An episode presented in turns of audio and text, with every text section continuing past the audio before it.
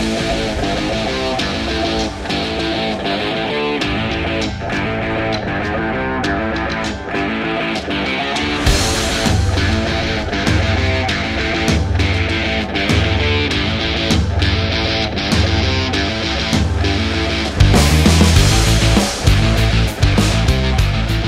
Salve, salve galera, estamos iniciando mais um A Vera Podcast. Eu sou o Lafon. Eu sou o Gustavo. E agora é a Vera. Aí, especial da mulher, Especial. Dia Internacional das Mulheres. É, isso, aí. E temos aqui duas convidadas, líderes, representantes, vereadora Kátia Mick e Roseli Enfermeira. Uma salva de palmas. Aê!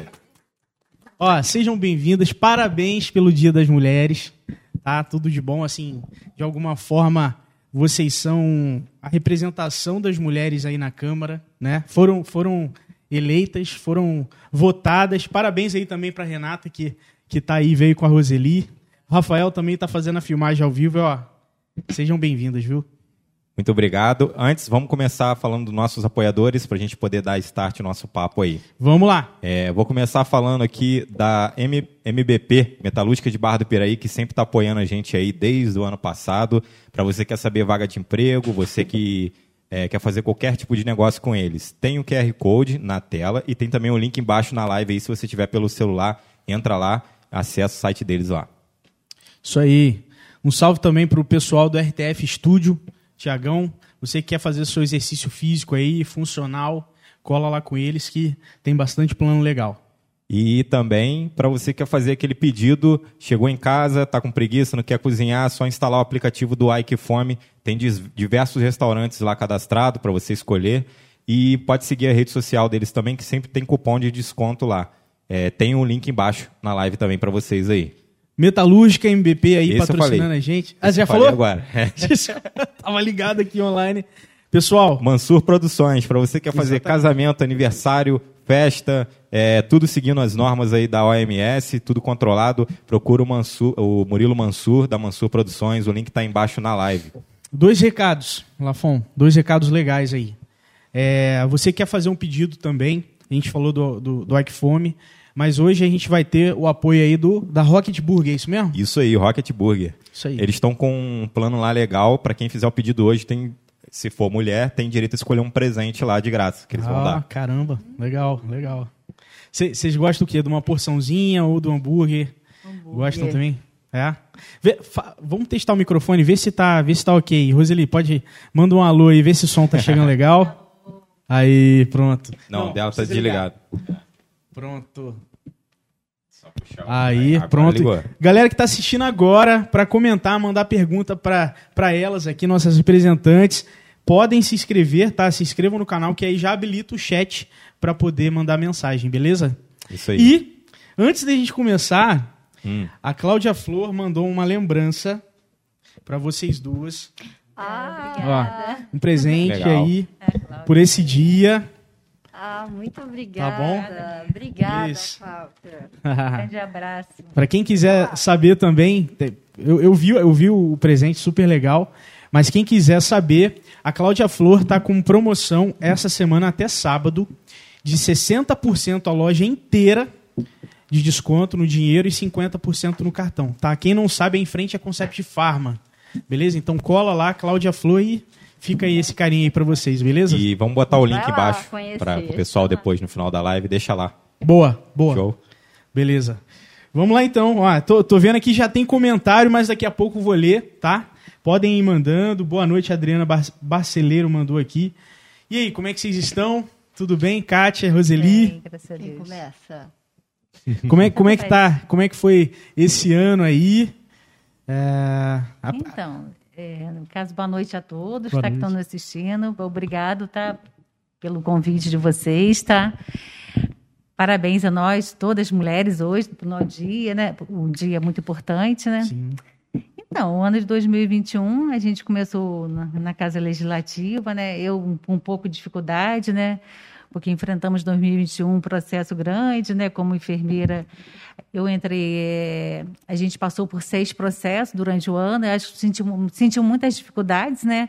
E na verdade foi quase que no final do ano que nós passamos por tudo isso, que no final das contas descobriram que não tinha nada de candidatura fake, né? Uhum. Isso já tinha passado dez meses da, da- na Casa Legislativa, nada, nada, isso acaba acarretando, né? Aquele incômodozinho, cansaço, né? Sim. Entendeu? Então, a gente, 2021, eu também voltei a trabalhar devido à pandemia, que eu sou enfermeira, né? Eu acabei voltando a trabalhar para Uhum. Ah, dar suporte, né? sim. Trabalhei diretamente na, na coleta de Covid, no- na coleta de sangue. Agora, ultimamente, o último, agora esse ano, agora em esse mês, agora nós continuamos, né, fechando agora, finalizando com a testagem rápida, né? Uhum. 2021 todinho nós passamos a, a- no gerenciamento de coleta de sangue nas unidades, o apoio, né? Uhum. Porque a gente sabe, infelizmente, a pandemia também prejudicou bastante o nosso trabalho, né, em campo, né, Kátia? Porque ficou bastante restrito. Na verdade, a gente conseguimos, nós conseguimos fazer alguma coisa. Eu e a Kátia foi quase também depois de junho, né? Uhum. Depois de um projeto da nossa. É, proje- até junho, né? Isso, é. O mundo parou, né? Que aí deu uma melhorada e começamos a fazer alguma coisa, né? A gente tem, tem pretensão, né, Kátia, de continuar a fazer alguma coisa, principalmente voltada para as mulheres, né? Uhum. Um conhecimento, porque a gente acaba no, no dia a dia nosso, né? A gente tem uma demanda grande, né, Kátia? A cobrança também, né? Imagina. Por ser do sexo feminino, a Câmara, desde 2008, que não fazia mulheres, né? Então, a cobrança também sobressai em cima disso também, né? Sim. Não, eu, eu imagino. E só para entender, são 10 são dez vereadores? São 11 vereadores, né? Eram, éramos, eram, eram 15, né? Aham. Esse, nessa, legisla, nesse, nessa legisla- legislação, foram, passou, ca- caiu para 11, sim, né? sim, sim. No caso, são nove homens, né? Com duas mulheres. Então, é bastante significativo, porque a gente também pensa um pouquinho mais do lado feminino, principalmente Sim. nos projetos, na- nas coisas voltadas para as mulheres, né? Então, Com a expectativa é grande, entendeu? A gente espera que esse ano de 2022 já dê uma melhorada muito boa na pandemia. Alguns locais É. já estão, né, tirando as máscaras, né? Sim.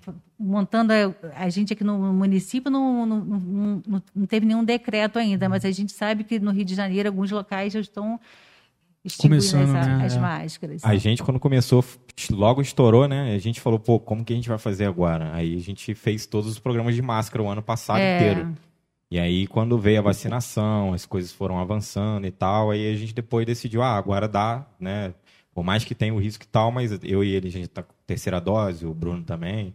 A gente falou, ah, agora vamos fazer 100 e tal. Mas quando a gente começou, teve esse problema, né? Da gente ficar meio receoso, né? É. De como que seria, né? Enfim. A gente ainda acha um pouquinho recente, né? na verdade, o Omicron agora janeiro, fevereiro, ainda, ainda foi. Nós tivemos na primeira, na, umas semanas bem críticas, né? Sim. Com a quantidade grande de procura, de testagem rápida. Agora deu uma melhorada eh, significativa, Sim, né? sim. Sim. Que bom, né? Que bom, Roseli, pra gente poder dar uma Verdade, respirada, com né? certeza. E aí, Kátia? É, Ó, a gente até comentou lá embaixo que era quase um ano. Na verdade, é um ano e mais um pouco, né? A última vez que você veio aqui. É. Né? E aí? Como é, que, como é que tá sendo? Eu lembro que na época você comentou que, ó, vamos ver, vamos conhecer essa nova área, essa nova atividade, né? Acredito pra você também, né, Roseli? Até então, não, é, foi a primeira vez, não foi? Pra vocês duas. Sim, Olha aí. primeira vez. Então, certeza. assim, acredito que não deve ser nada fácil. Primeiro, pelo aprendizado, é uma atividade diferente, é um trabalho totalmente diferente, né? Advocacia, né? Enfermagem, né? Então, e aí, como é, que- como é que estão as Ambos cuidam de pessoas, mas de formas diferentes, né? É, é, exatamente. Bom, primeiro, boa noite para vocês. Obrigada mais uma vez por ter nos convidado para participar aqui do programa hoje, num dia tão simbólico, É. né, que é o Dia Internacional da Mulher. Já se passaram mais de um ano desde aquela vez que eu estive aqui e de lá para cá muita coisa aconteceu, foi muito aprendizado mesmo na vida política. É, tem muita história para contar, muita coisa para a gente debater sobre a cidade. Mas eu fico muito feliz de estar aqui de volta, de ver também a evolução de vocês, né? De tudo, de como vocês estão crescendo, de como as pessoas estão gostando do trabalho. Então, para mim, é uma honra estar aqui para a gente iniciar esse bate-papo hoje, porque a gente tem muita coisa para falar. Com, certeza. certeza. Muita dúvida, muita informação, né, não? É, muita coisa pra pra tirar aí de dúvida. E, e- e, assim, hoje são 11, né? É, parece que na, na última candidatura não, não houveram mulheres. Não tiveram mulheres. Eram todos vereadores homens, né? É, vocês acham que isso é uma, a- é claro que no mundo eu enxergo que é uma tendência sim. Mulheres na liderança cada vez mais. Vocês estão vendo que isso, talvez aí para a próxima candidatura, esse número, duas mulheres, possam aumentar? Ah, Isso que a gente espera e a gente está trabalhando para isso, né? Para incentivar eh, candidaturas femininas, incentivar lideranças femininas a se interessarem pela po- política partidária, porque por mais que a política seja um ambiente que cause mesmo repulsa nas pessoas, eu até compreendo, é muito importante a gente estar dentro desse espaço, que é o espaço onde tomam as decisões, né? Onde se decide tudo sobre as nossas vidas. E nós aqui em Barra, nós mulheres, somos mais da metade da população, 52% do eleitorado. Então a gente precisa estar igualmente representados na política também. Nessa legislatura, somos 11 vereadores, 9 homens, 2 mulheres, o que já mostra uma subrepresentação, né, Roseli? Verdade. Embora nessa legislatura tenha tido sim um avanço, porque nós vínhamos de 12 anos, três legislaturas sem nenhuma mulher, 12 anos. ter muita duas coisa. nessa foi um avanço que, que a gente pode Significativo. considerar. Mas a nossa meta é que a gente tenha pelo menos metade de mulheres ocupando as cadeiras lá da Câmara de Vereadores. Sim. Né? Que isso é, é uma representação que mostra que a democracia está amadurecida, mas principalmente porque nós, mulheres, a gente tem uma, uma, uma outra visão de, política, de alocação de recursos, a gente tem um olhar solidário, eu acho que a gente tem características Tem mais que são humanidade. impo- é, que Acho são que jamais uma mulher mandaria, atacaria um país. É, também acho. Foi até bom eu ter levantado essa Boa, bola aqui. boa, boa pauta, cara. Interessante. Eu, eu não me lembro de nenhuma presidente ter, É, né? né? Interessante, interessante. Vamos ver aí, né? Talvez daqui a alguns anos, tomara, né, que seja um fato, né? E também a gente viu que na pandemia os países que mais lidaram bem foram os que têm o comando de mulheres na sim, frente. hoje eu até Ah, falei sim. sobre isso. Hoje a gente inaugurou lá na Rose- Roseli, através de um projeto meu e da Roseli, a Galeria Ah. das Parlamentares de Barra do Piraí. Nesses 132 anos que a gente vai completar na quinta-feira de história republicana barrense, Uhum. nós só tivemos 10 vereadores, isso contando comigo com a Roseli. Sim. Então, é, como uma maneira de dar visibilidade para as vereadoras que já passaram, incentivar outras mulheres a entrarem na política, a gente pensou, né, Roseli, em criar essa galeria, Pô, que é uma legal. galeria Foi que ficou ótimo. lá na- no salão da plenária com as fotografias de todas as vereadoras que passaram por ali. Uhum. Então a gente colocou lá, fez uma sole- E aí, na abertura, a gente até falou sobre, sobre essa questão, né? De, de como as mulheres têm se saído bem no comando de, de nações, de estados, de municípios. E essa pandemia mostrou isso.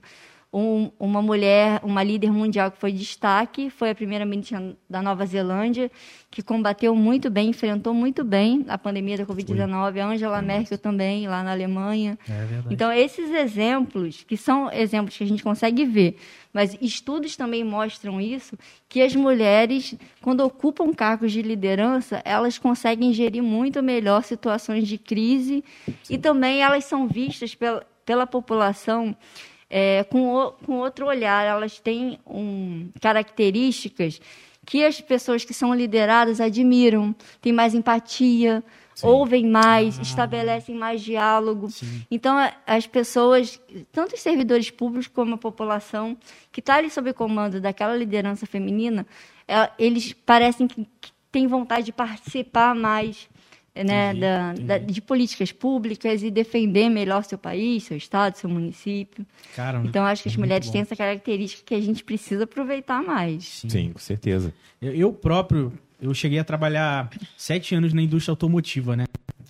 E se- eu não fiz a conta, mas eu acho que 70% das minhas, da, de toda a gestão de, de chefe mesmo foram mulheres. 70%. Isso, estou falando de 2012 até 2019, mais ou menos, né? Então, cara, e, e- foi, e, assim, pegando como exemplo de, de cases, assim, de, de momentos, de desafios, é, as minhas gestoras souberam muito bem, assim, é, lidar com aquela, com uma situação mais complicada, muito melhor do que os outros hom- os homens gestores. Foi muito interessante isso. Não tenho, não tenho reclamado dos gestores, mas eu vi que as mulheres, sabe? E isso foi muito interessante. Eu falei, caramba, isso há anos atrás. Agora, com certeza, né? Isso, isso já é um fato, a gente vê aí na política, então isso é muito legal, né? Sim, e, e aqui no nosso país. Hoje. Você queria falar? Você Não, pode falar. Hoje saiu um estudo no, no G1 mostrando o ranking dos países de, de como. é, de- das condições para as mulheres nos países, em 72 países. O Brasil ocupa a posição 80 nesse ranking. E é, o que mostra que a gente não é um país tão bom para mulheres, né? E aí, no- aqui no nosso país, eu acho que a gente só tem 18% de mulheres ocupando os parlamentos, tanto no município, no estado e no âmbito federal. Então, é- esse é um aspecto, a participação das mulheres na política, que a gente precisa muito avançar, e acho que um- esse foi um dos quesitos que levou o nosso país a, a estar tão abaixo lá no ranking. Os primeiros lugares tem países como Noruega, Suécia, países nórdicos, né?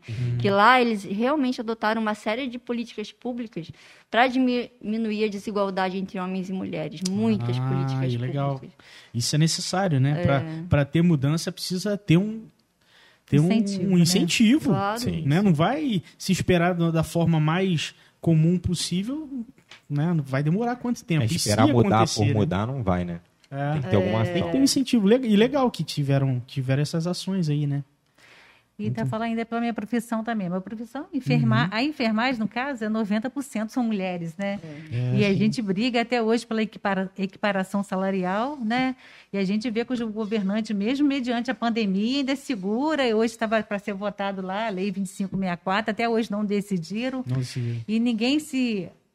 Estava todo mundo ali no combate ali, lidando, não só a enfermagem, como o grupo de médicos também. Ninguém, quando, enquanto falava para vocês ficarem em casa, a Aham. gente tinha que ir para a rua, Trabalhar. entendeu? É. Trabalhar, tá ali, dar o melhor da gente, né? Que muitas das vezes, né, você passa por situações bem difíceis, né? Porque você não sabia. Às vezes você lidava com o paciente no dia, no outro dia, cadê o paciente, né? Então, então, foi um momento difícil e a gente, essa questão de, do sexo, né? A gente buscar essa busca do, da equiparação salarial vai muito da profissão, porque, igual, por exemplo, é, antigamente eu comecei na enfermagem em 88, né? Então, homens nem existia, né? De um tempo para cá, que foi o sexo masculino que, que foi, né? Que entrou na Aumentando. profissão, que entrou, que foi buscando, mas a- até então a gente continua na mesma, entendeu? Isso era até uma cultura da Segunda Guerra Mundial, né? Que a maioria das Verdade. enfermeiras, acho que 100% eram mulheres. É, Florence, né? Entendeu? Então, é, a gente passa por também uma, uma série histórica também de busca de valorização profissional, de, de, de- tipo assim, de- ah, antigamente você não tinha tanto assim, as faculdades antigamente você não tinha nem os enfermeiros, né? Quem era chefe de plantões eram os técnicos de enfermagem, eram os auxiliares. Com esse aumento, com, esse, com essa mudança, né, na busca de- de porque hoje em dia, a enfermagem de hoje é muito diferente da enfermagem de antigamente, né? Porque a gente viveu na época do INAMPS, onde você não tinha um alojamento conjunto, né? Você não tinha um alojamento conjunto, você fazia o papel da mãe, de pai da criança, né? Caramba. Poxa. E com essa evolução que hoje em dia, você tá com- tem um campo mais aberto, mais amplo, mesmo assim não, não mudou muito a mente do, do ser humano nessa questão, né? Precisa mudar um pouco mais, né, Com Rosemary? âmbito. certeza. E, e- e- assim, como que foi o processo de você entrar na, na, na carreira pública? Então, Como é que foi esse giro de Na chave? assim, não é? verdade, a Cátia foi a primeira vez, né, Cátia? Eu já, tinha, sido, eu já fiz- tinha feito três tentativas. Nessas três tentativas, sempre ficava entre as mais votadas. Ah. E, na verdade, também estávamos com a esperança também que o Congresso aprovasse a cota de mulheres, né? Ah, que não aconteceu, né?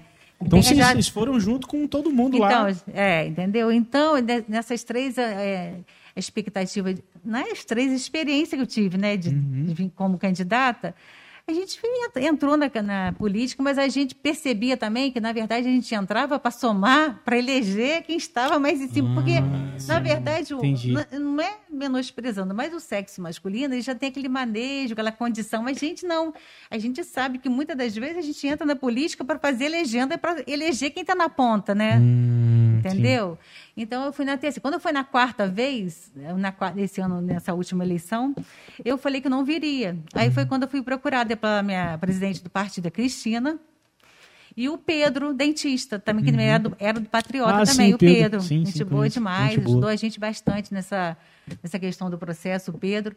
Então, eles me convidaram. Assim, Pedro, não estou afim, minha família não quer, sabe? Estou com 50, 57, 56, 57, 56 anos, né? Uhum. Eu fiz 57. Aí eu disse, não, eu não quero mais, não tem idade para essa questão, negócio de política. Não, Roseli, entra, que o partido está com necessidade de, mulher, né? Sim. Precisa fazer um quantitativo. Na verdade, a confusão todinha do girou do 2021 foi exatamente por causa do quantitativo. Aí acabei aceitando. E na, aí nessa eleição foi até uma surpresa, né? nas, sempre nas últimas eleições eu ficava sempre com 400, 500 votos, igual eu te falei, cheguei muitas das vezes próximo, né? Uma das vezes até quase eu entrei, mas aí teve uma confusão com um candidato lá que não somou quanti o quantitativo de voto dele, eu acabei ficando, entendeu? Uhum. Eu até entraria naquela, no, no ano dessa eleição. Aí, quando foi nessa, foi só surpresa. Fiquei em sete, né, tive 786 votos, Pô, né? Legal. Então a gente está aí, está tentando buscar, fazer alguma coisa, mostrar nosso trabalho, né? Uhum. Porque, igual eu te falei, todo mundo, a vida toda, todo mundo me viu como Roseli enfermeira, né? Que eu trabalho na enfermagem desde 1988, comecei no, em Volta Redonda, né? Como higienista. Então eu tinha um sonho assim de, de cuidar, entendeu? Aí, quando eu entrei no hospital em, em 1988, eu não tinha curso nenhum, eu tinha duas crianças pequenas, eu tenho dois filhos, né? Eu tenho uma filha que é veterinária e tenho um filho que é técnico em técnico em, eletricista. Então, uhum. aí o que acontece? Eu entrei, né, no, quando eu entrei no hospital em 1988, eu vi, fiquei encantada. Uhum. Um hospital lotado, muita criança, igual eu te falei, não existia alojamento conjunto, aí eu pedi um um emprego ao Biagione, que é, hoje é, é dono da Tecnomédica, o Giovanni, uhum. o Biagione. Roseli, tem nada que te encaixe aqui, você não tem você não estudou, você não tem curso de enfermagem, você não é enfermeira, vai te encaixar o quê? Eu só tenho uma vaga para higiene, higienista. Uhum. Disse, não, é essa vaga que eu Sim. quero, não tem estudo. Aí eu, enca... Aí eu entrei no hospital como higienista e fui... sempre ficava, eu tenho, ó, eu tenho um sonho, eu quero ser enfermeira. Aí ah. minhas amigas de plantão falavam assim, ah, não, enfermeira, que ser enfermeira? Como que você vai ser enfermeira, Roseli? Pobre, minha mãe, dez filhos, né? Eu não tinha ah. estudo, não tinha estudo nenhum. Nove irmãos, aí, Roseli? Legal. Nove irmãos. Aí eu não tinha estudo, mas aí eu entrei com aquela expectativa de, de crescer, de estudar, de fazer alguma coisa. E eu fui, entrei, e aí eu cheguei, né? Trabalhei um tempo como higienista, ali eu parti para o curso técnico de enfermagem, do curso uhum. técnico já. Depois eu consegui uma oportunidade de vassoura, né, fiz enfermagem, entendeu? E concluí. Porque a gente, gente, é, a questão da, da enfermagem está na arte Está na veia, né? A arte de cuidar, sim. o querer ajudar, entendeu? Então eu comparo um, pouquinho, um pouquinho com a política. A gente entra com esse sonho, né, Kátia, de querer ajudar, de fazer alguma coisa, né? de trabalhar, né? mostrar o que a gente tem para a população, entendeu? Mas muitas das vezes a gente é barrado, porque às vezes uma ah, decisão sim. nossa não é que a gente vai dar entrada num, um projeto ou de uma indicação, alguma coisa, a gente, aquela, vai, a gente vai ser aprovada naquilo, é, não é verdade? Com a gente certeza. precisa de um na verdade, precisa de um coletivo, né? Não, sem Entendeu? dúvida, sem dúvida. Não, pô, muito legal, Roseli, muito Entendeu? legal essa, essa trajetória aí. Uhum. E, e, assim, uma dúvida. Hoje em dia, é, vamos lá, 2021, né? É, essa nova. Não, não. É, digo mais ah, da, da, experiência é, antes. É, é, é, você tentou, chegou, era a quarta vez que aí foi eleita, Isso, né? Isso, é. Você imagina que era exatamente do que é hoje? Está sendo exatamente do que você imaginava? Ou mais difícil? Ou um pouco mais simples? Não, então, Gustavo, o que acontece? A política em si, a gente pensa que é de uma forma. Na verdade, uhum. quando você entra no contexto todo, é totalmente diferente do que você pensava. Igual, por exemplo, às vezes, a vida toda, como eu te falei, eu fiquei dentro do hospital. A maior, maior, maior parte do tempo eu trabalhei em UTI neonatal. Uhum. Então, naquela agitação, naquele corre de plantão, corre, corre de plantão sempre à noite, né? Eu tinha que trabalhar de dia, né? Eu tinha que fazer outras coisas. Às vezes, o enfermeiro, muitas das vezes, o técnico, sei lá, profissional de saúde em geral, tem que ter dois, três empregos para poder conseguir chegar a uma renda legal, né? Caramba! Entendeu? Então, a gente quase não tinha tempo. Então, aquele, ele corre, corre a gente, no plantão noturno, a gente ficava assim, é, a gente tem, a gente tem aquele procedimento, tipo assim, eu, eu acho que o maior desafio no UTI neonatal era passar um cateter epicutâneo, um pique, que você passa um pique no bebezinho de 900 gramas, que uhum. você usa um scalp de calibre 19, que você tem que passar o cateter muito rápido, uhum. porque muitas das vezes você tem ali, você tem uma vida na tua frente, né? sim, né? você sim. tem que trabalhar ali junto com o médico, com o Super técnico. delicado, né? E é muito rápido, entendeu? Então, a vida toda a gente acostumou a fazer aquilo ali, mas você tem que ver um resultado. Muitas das vezes o resultado era bom, era ruim, mas você tinha que mostrar um resultado, né? Sim, sim. E na política não é assim. Muitas das vezes, né, a gente dá entrada num processo, às vezes ali é demorado, as pessoas cobram a gente, acham que a gente não está fazendo, Uhum. entendeu? Muitas das vezes a gente não publica o que faz, porque o que, que adianta eu publicar que eu dei uma, uma fiz uma indicação lá para a rua A, se eles não for liberar aquela rua A, entendeu? Sim, sim, sim. Vai, ia gerar muita polêmica. Igual o projeto, né? Nós temos bastante. Em 2021, nós dem- demos entrada em bastante projetos. Mas muitas das vezes o projeto é vetado, entendeu? Uhum. Sim, então sim, é barrado aquilo ali e a gente não, não consegue levar à frente. Então precisa ter uma maioria aí para fazer peso. Né? Então, a- a gente, como profissional de saúde, é acostumado a bater meta, entendeu? Você bate meta o tempo todo. No atendimento, você Uhum. tem uma paciente lá. Hoje em dia também temos um patinho feio no, serviço, no, no serviço público, que é a sífilis também congênita. Então, você bate meta o tempo todo. Se você está diretamente com o paciente, você está tentando reduzir o que você está tá na tua frente, entendeu? Você tenta reduzir o máximo, da- entendeu? Sim. A expectativa é você trabalhar em conjunto. Porque também, se você não trabalha em conjunto, se É. você não tem uma equipe legal, se você não, não tem um trabalho, é que é difícil. Porque é um serviço que você não faz sozinho, né? Com Depende certeza. de outras pessoas, entendeu?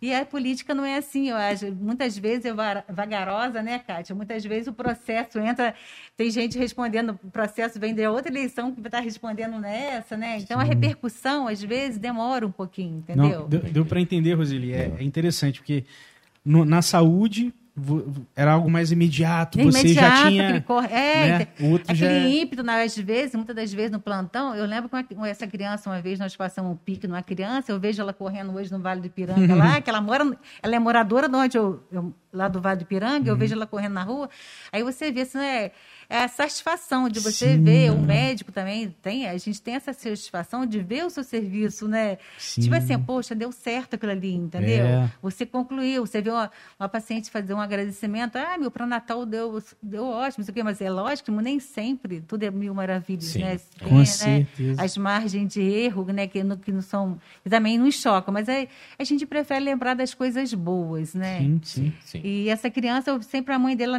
a mãe dela não esqueceu, a gente eu sempre lembra desse dia, entendeu? Porque você botar um bebezinho na, na, na mesa, passar um catéter, a médica fala, tem que tirar o umbilical, a criança está com septicemia, 900, a criança com 900 gramas, e com a, a plaqueta baixíssima, a criança séptica, então você tem que passar, impulsionar a veia da criança e conseguir Muitas das vezes, igual eu te falei, às vezes é estressante, porque muita, muita- às vezes você, a gente olha por fora, mas a parte burocrática, às vezes você atende um paciente, igual a prefeitura vacina. Teve, É. Tivemos muitas reclamações na questão da vacina, mas não é Sim. chegar lá, eu não vou só vacinar o Gustavo, eu vou te cadastrar. Sim, eu vou sim. Cadastrar o Lafon. Tem uma logística de informação, Ministério da Saúde, eles tiveram muitas reclamações, né? Na logística, mas na verdade você depende de pessoas. Não é difícil, não é difícil pegar uma, pegar um paciente e funcionar um paciente. O difícil é você ter que ir lá, abrir o sistema, registrar, colocar É. todos os dados do paciente, que é aqueles dados ali que vão para o Ministério da Saúde.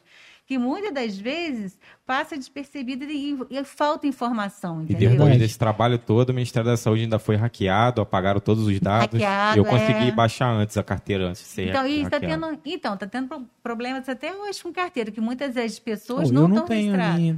Tem- nós tivemos uma pessoa há pouco tempo, uma coisa até estranha, que ele vacinou no Rio de Janeiro, né? E lá no Rio de Janeiro não, não cadastrou a primeira dose. Aí só fez a primeira, a segunda dose. Aí você tem que fazer.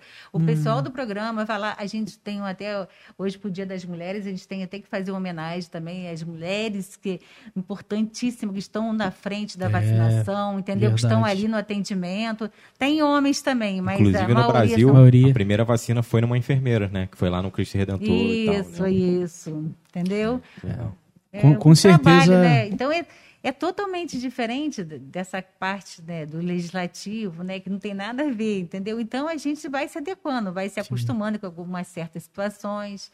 A gente busca, muitas das vezes a gente não consegue atender, né? Porque a cobrança, por ser enfermeira, a gente nós fazemos parte ainda da da, da saúde, né? Da comissão de saúde, eu, Pedrinha DL e o Elvis. Então a gente tem cobrança. A gente tem cobrança assim que a gente faz, mas igual eu te falei, uma das cobranças que nós fizemos ano passado, até na época do secretário de saúde do Wagner Teixeira, a gente pediu o retorno do laboratório municipal. A gente não conseguiu até hoje, entendeu? Então tem algumas coisas no atendimento que a gente vê, a gente cresceu bastante. Hoje a gente tem assim, É, melhorou bastante. Melhorou bastante. Eu tive filho agora, filha, é, faz uns dois meses. Foi Uhum. lá na, na maternidade. Isso. Tratamento impecável, excelente. Graças Isso. a Deus que nasceu com saúde, não precisou de UTI, de nada disso. Isso. Mas eu entendo que pessoas que talvez precisem de UTI lá ainda não tem, né? Que é a UTI ne- neonatal, né? Isso. Então, Lafon, o que acontece? A UTI neonatal também seria uma coisa, um ganho para o município, que a gente sabe, né, Kátia? Que a gente perde muito paciente para a Barra para ir para os outros municípios, porque, na verdade, você quer, às vezes, quem tem uma condição, um convênio, quer, quer levar o paciente para um lugar onde tem a UTI neonatal, né? Sim. E uma UTI adulto, né? Porque você Verdade. quer uma, condição melhor. Mas a verdade é igual, por exemplo, a UTI neonatal. Eu passei mais de 20 anos trabalhando com pediatria e UTI neonatal. Aí, então, às vezes, acontece muitas das vezes, semana passada, foi uns 15 dias, até teve uma pessoa que me procurou. Às vezes tem demanda nessa situação. Ah, o criança internou. Gente, olha, eu que trabalhei tantos anos na enfermagem, não tem quem melhor que está ali perto da criança. O médico não quer perder uma mãe ou uma criança. O médico fica ali até, o último instante. Eles não comem, eles não, não bebem, não se, nem se alimentam, até, até resolver a situação da criança. Porque quando você vê um paciente grave, a primeira intenção que você tem, se você não tem suporte, gente, é transferir aquela criança. Sim, sim. Então, gente, é muito. A, a UTI neonatal, essa questão da, da central de vagas, facilitou bastante, deu, melhorou bastante. Mas você sabe que você tem que tirar a criança ali antes que a criança vai a óbito. Sim. Então, gente, é muita atenção. Aí as pessoas cobram, ah, mas você é da comissão de saúde não faz nada. Gente, o médico está lá, a enfermagem está lá, Não, a o hospital já tem a, a ligação direta para se fazer essa, essa transferência dessa criança. Então, às vezes, quando a pessoa fala e depois fala assim, ah, aí eu, eu mesmo ligo para o hospital, eu consigo transferência? Consegui transferência. Mas não é que eu consegui a transferência, é que a gente fica preocupado em transferir o Sim, bebê. sim. que é- entendeu? Então, é totalmente diferente, porque às vezes a cobrança é de uma coisa que o hospital já está fazendo a parte dele, entendeu? Sim, Essa sim. parte é de quem está no atendimento ali. É, legal, Entendeu? legal. Uma, uma dúvida até que fizeram é, no podcast com o pediatra Léo Porto, Entendeu? é, perguntaram sobre se existe alguma visão, mesmo que futura, a longo prazo, é, e, e se a cidade também tem essa estrutura para receber uma neonatal. Se, é, se já chegaram a cogitar Então, algo o do que tipo... acontece? Quando teve a questão da UTI neonatal, é, foi até há pouco tempo, foi de Valença, né? Ah. Então, a intenção seria, porque por ser médio Paraíba, é atender a região, entendeu? Ah, Ela- lógico que a gente não sabe, quando você coloca um neném na, na central de vagas, você pode arrumar uma vaga. Quantas vezes eu trabalhei em, Vol- em Volta Redonda, no Neovida, um tempinho também na neonatal. Eu trabalhei na neonatal Logo, a primeira neonatal que eu trabalhei foi no Neovida. Então, muitas das vezes a gente ia lá em Angra dos Reis pegar o bebê, que hoje em dia o Angra já tem a UTI neonatal. Mas a gente ia para volta para Angra, pegar aquela estrada para pegar o bebê lá em Angra para vir para vir para Volta Redonda. Então a questão da, acho que a questão da neonatal é uma coisa bem, mas já foi já, já foi colocada. Eu acho que não sei se foi o Pedrinho, o vereador já até colocou. Mas é, aí entra naquele impasse, né? Porque é um setor, a UTI, uma em média, uma criança um, um setor de UTI neonatal, ela, é, os equipamentos são muito caros, né? A manutenção dos equipamentos são caras. Sim, sim, Mas eu sim. acho que eu, hoje, a Maria de Nazaré tem de atendimento, né? Eles têm a, a- atenção primordial quando o bebê nasce, É, né? o sistema de monitor, incubadora, é oxímetro, oximetria de pulso, bomba de fusão, tem todo o aqueles equipamentos até transferir essa criança. Não tem a UTI neonatal, mas o que seria ideal para a gente, com certeza. Não só a UTI neonatal, como a UTI dentro do próprio Maria de Nazaré, que atendesse as gestantes também, né? Sim. Porque eu acho que também, no caso da. Hoje nós estamos o suporte só da Santa Casa, né? Uhum. Também é- facilitaria bastante, né? Mas o que eu te falei, o custo é grande, né? A gente É, eu, tem. eu fiquei imaginando exatamente por É, disso. uma criança, né? Às vezes uma criança que tem no Natal, por dia ela gasta em média 3 mil reais, depende do, Caramba. do que ela gasta, né? O, oxi, se ela for oxigênio terapia, entendeu? Ar comprimido, Alimentação. entendeu? Alimentação, né? surfactante. Às vezes é uma criança, um prematuro que nasce, um, um surfactante é mais de mil reais. Às vezes a criança não usa um só, né? Para Uhum. maturação pulmonar, então a criança não usa só um surfactante, ela Sim. usa mais equipamento. Mas nem que nem é questão de custo, é questão mesmo né, de, de centrar, porque isso aí depende muito, por ser médio Paraíba, e a gente, nós temos o serviço, quando foi criado em Valença, eu acho que foi até mesmo pela população, pelo espaço, né? Eles colocaram a UTI em Valença. Ah, sim.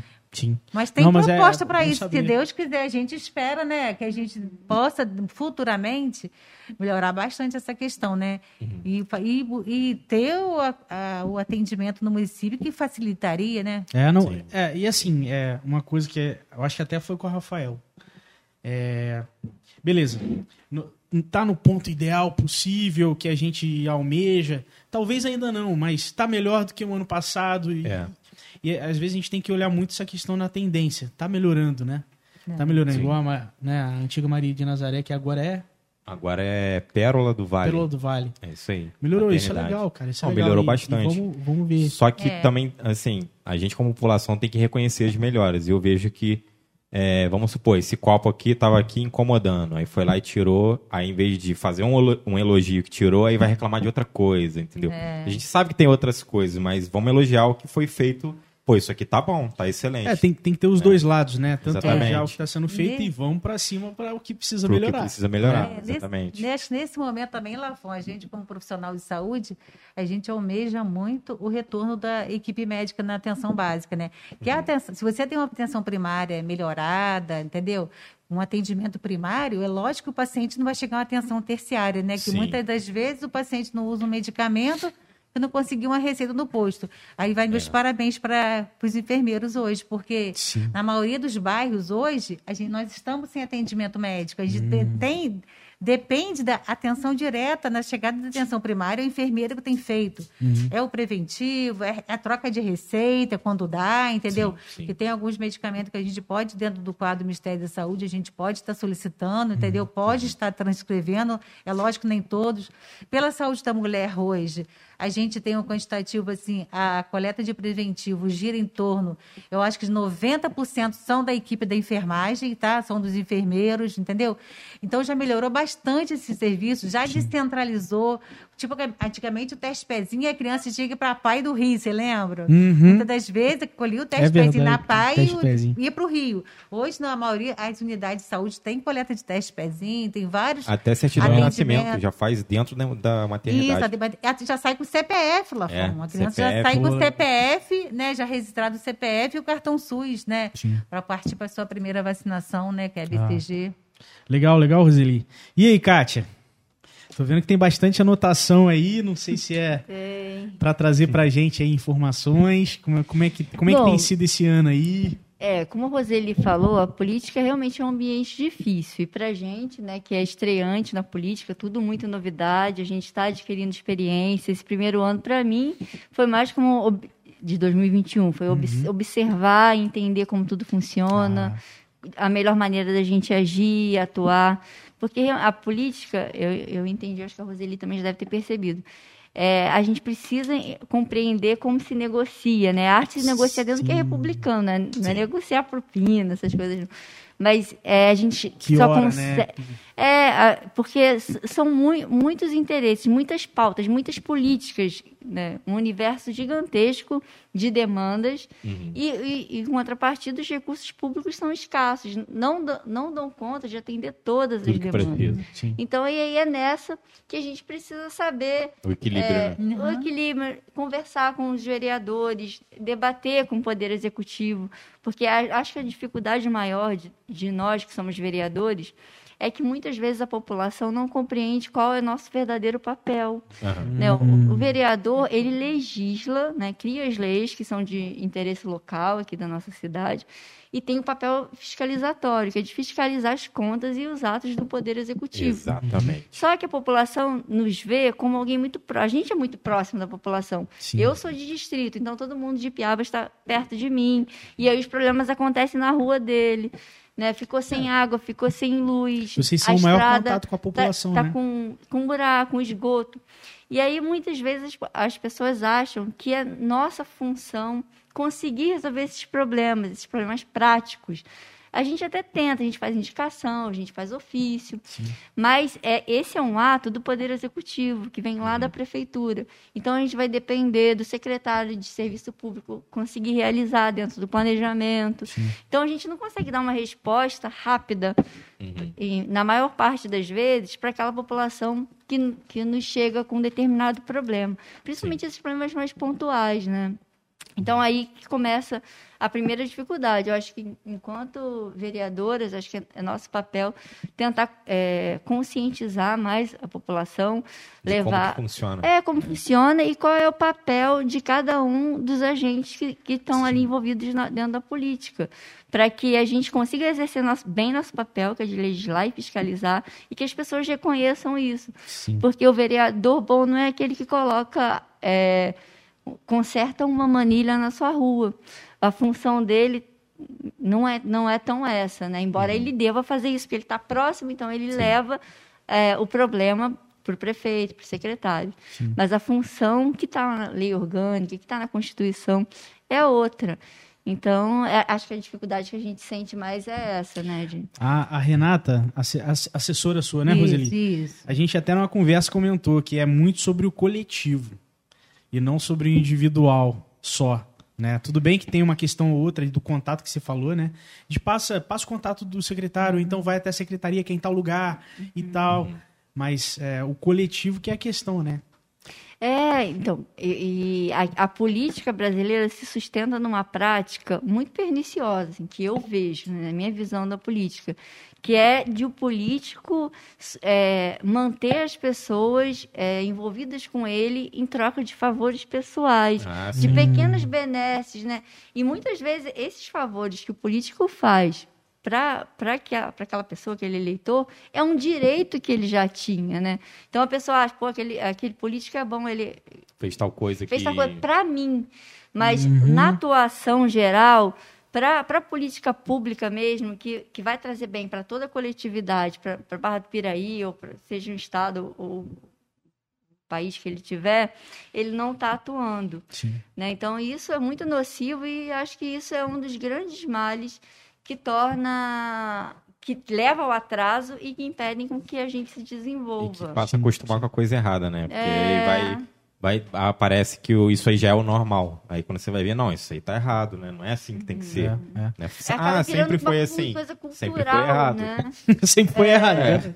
É Acaba que vocês têm um trabalho dos dois lados, com a população, nessa educação, né, do que é realmente a função do vereador e levando projetos para para a Câmara, né? Inclusive, eu tenho que dar o parabéns aqui, porque teve uma, uma coisa lá na, na prefeitura, na Câmara dos Vereadores, que era para poder é, fazer a fiscalização desse estouro que teve aí de desvio de dinheiro na saúde, que Ah. saiu no jornal e tal, e a gente viu que você votou lá para ter, e a gente sabe que tem oposição e tudo mais, e que acabou não, não passando. Mas eu achava que tinha que ver quem- que- o que, que aconteceu.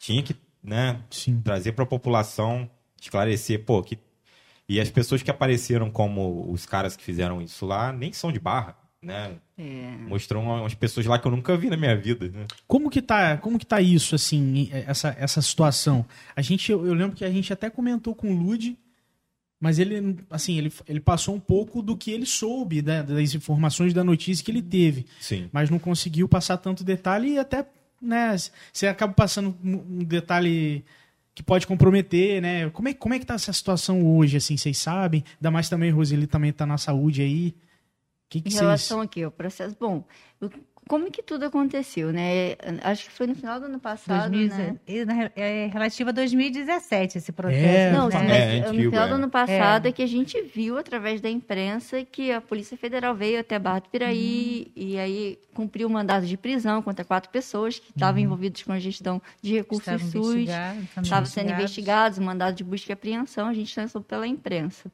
E essa investigação é relacionada a contratos públicos de saúde, com dinheiro da saúde, desde acho que desde 2018 para cá, 2017. né? 2017. Foi antes da pandemia, né? Foi. Antes. E aí aconteceu isso, e aí, bom, eu não. A Roseli depois pode falar melhor do que eu, ela atua na comissão de saúde.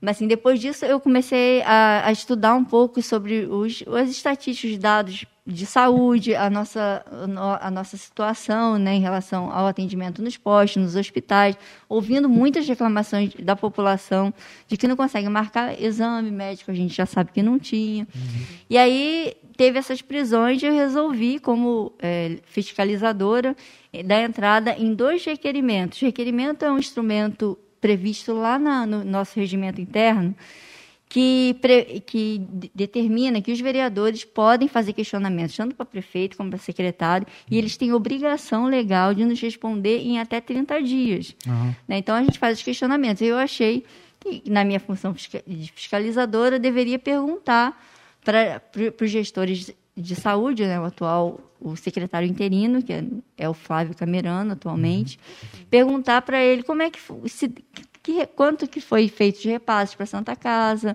como é que eles fiscalizam o, o, os gastos desse recurso lá, como é que se dá a transparência, vários outros questionamentos. E também achei que seria interessante para a população que ele comparecesse à Câmara de Vereadores e pudesse dar algumas respostas. Uhum. Não sobre o processo da Justiça Federal, que estava em segredo de justiça, é. mas é, de, de, dos planos que ele tinha, né? A população está sem médico, estava sem médico desde agosto. Como é que vai ser? Uhum. Vai contratar médico? Não vai? E os exames estão todos atrasados. E, em relação ao hospital, a gente vai melhorar o serviço? Uhum. Então, eu fiz esses dois requerimentos, mas infelizmente eles foram rejeitados né, lá na Câmara de Vereadores. Eu respeito, os vereadores são livres, têm autonomia né, de votarem a favor ou não. Mas aí acabou, acabou que aconteceu essa, foram, de ser rejeitado esse, esses temas, esses requerimentos, e aí isso veio, acabou tendo uma repercussão muito grande na uhum. cidade, né? E sabe quanto, como é que foi a votação? Ah, os números, é, é revelado isso é. ou não? Só fala que que não ganhou, não passou? Não, a gente vota em sessão pública, aberta. Sim, sim. A, a Roseli não estava presente na sessão, ela estava, acho que estava com suspeita um de Covid. compartilhando uhum. na internet, eu acho. Tinha um pessoal é. compartilhando, né? Depois a gente dá até uma olhada para ver. Foram, tinham oito vereadores presentes. O presidente não vota, né? Que foi o Tiago, então seis, seis votos foram contrários. Uhum. E eu, a autora do requerimento, fui a única que votei a favor uhum. desses requerimentos para que o secretário viesse até a Câmara prestar esclarecimentos para a população. Sim. E, e para a comissão, Roseli, como é que. Então, o que acontece? É, igual eu te falei, é, a gente que está ali no atendimento direto ao paciente é muito complicado falar a situação. Por quê? Sim. Porque você está ali, você vivencia.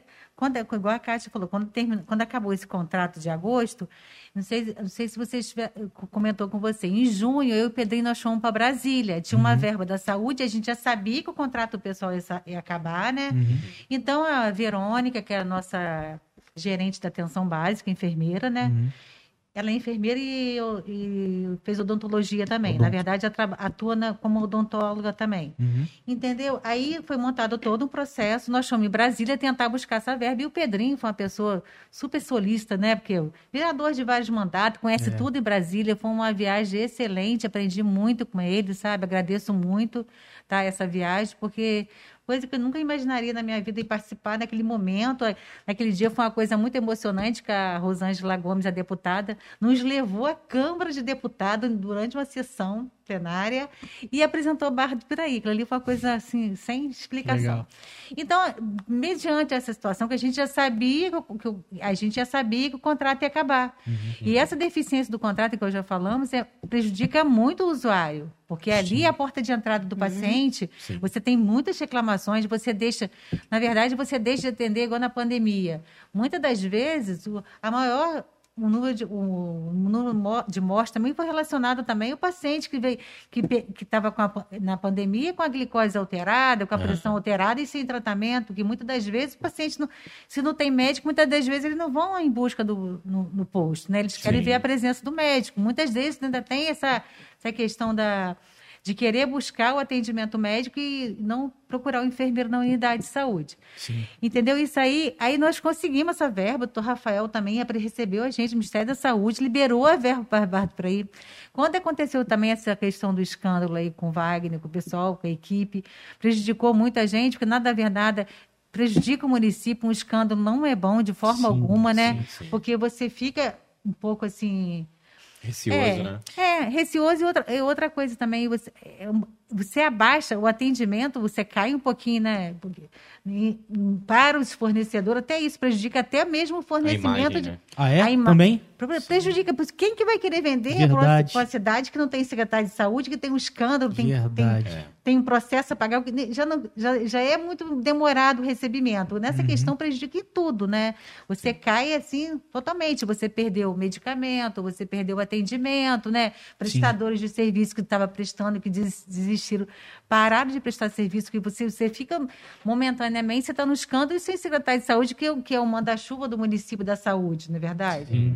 Então, com e, e um trabalho aí, passado, né, Roseli? Isso. Você está no presente então, lá. a gente, da- a gente, assim, da Comissão de Saúde, tá? Inclusive, esse- essa investigação veio de 2000, vem- tá, estava vindo, não é, não é do nosso mandato, é de 2017. sim. então, já estava é, poder da Justiça Federal, já estava investiga em investigação. Na verdade, no dia dessa votação, eu não estava na Câmara, porque a minha filha passou muito mal. A Renata está até ali de presen- A Renata trabalha com ela, sabe que no dia ela passou muito mal. A minha filha ficou mal de Covid. Eu, no atendimento, a gente fazendo. uma- a- teve um dia na oficina velha que a gente fez uma média de 100 testagens num dia. Foi até a semana que a minha filha teve Covid. E na Câmara também tinha três, três pessoas na Câmara também que deram positivo, ficaram ruins, tive- tiveram, foram positivados para Covid. Aí eu achei melhor não ir, falei, que, falei com a minha enfermeira, liguei para o Tiago, passei pela situação da minha para o Tiago, para a Rita, tá, que é a secretária da Câmara, eu falei que não tinha condições de participar naquele momento dessa situação. Aí, quer dizer, eu, nesse caso, eu não votei com a Kátia, porque eu não estava lá. Inclusive, teve pessoas falando que eu, Pedrinho, que nós da Comissão de Saúde não votamos com a Kátia. O Pedrinho também não estava, que a mãe dele que entrou na UTI exatamente nesse dia da votação. A mãe do Pedrinho entrou em volta redonda na UTI e veio até a óbito depois de pouco tempo, né? Isso em qual mês, mais ou menos, nessa época aí da Então, votação? foi no mesmo Foi dia uma da sessão votação. extraordinária Foi- em foi no dia- Foi dia, dezembro. foi dia Dezembro? 20, não, Não, dia foi agora 17 de dezembro. Não, foi Não, depois de não dezembro, foi. foi em 2022. Foi agora em 2022, acho que foi dia 20. Foi dia 20. Foi em janeiro, não foi? foi 20. Foi.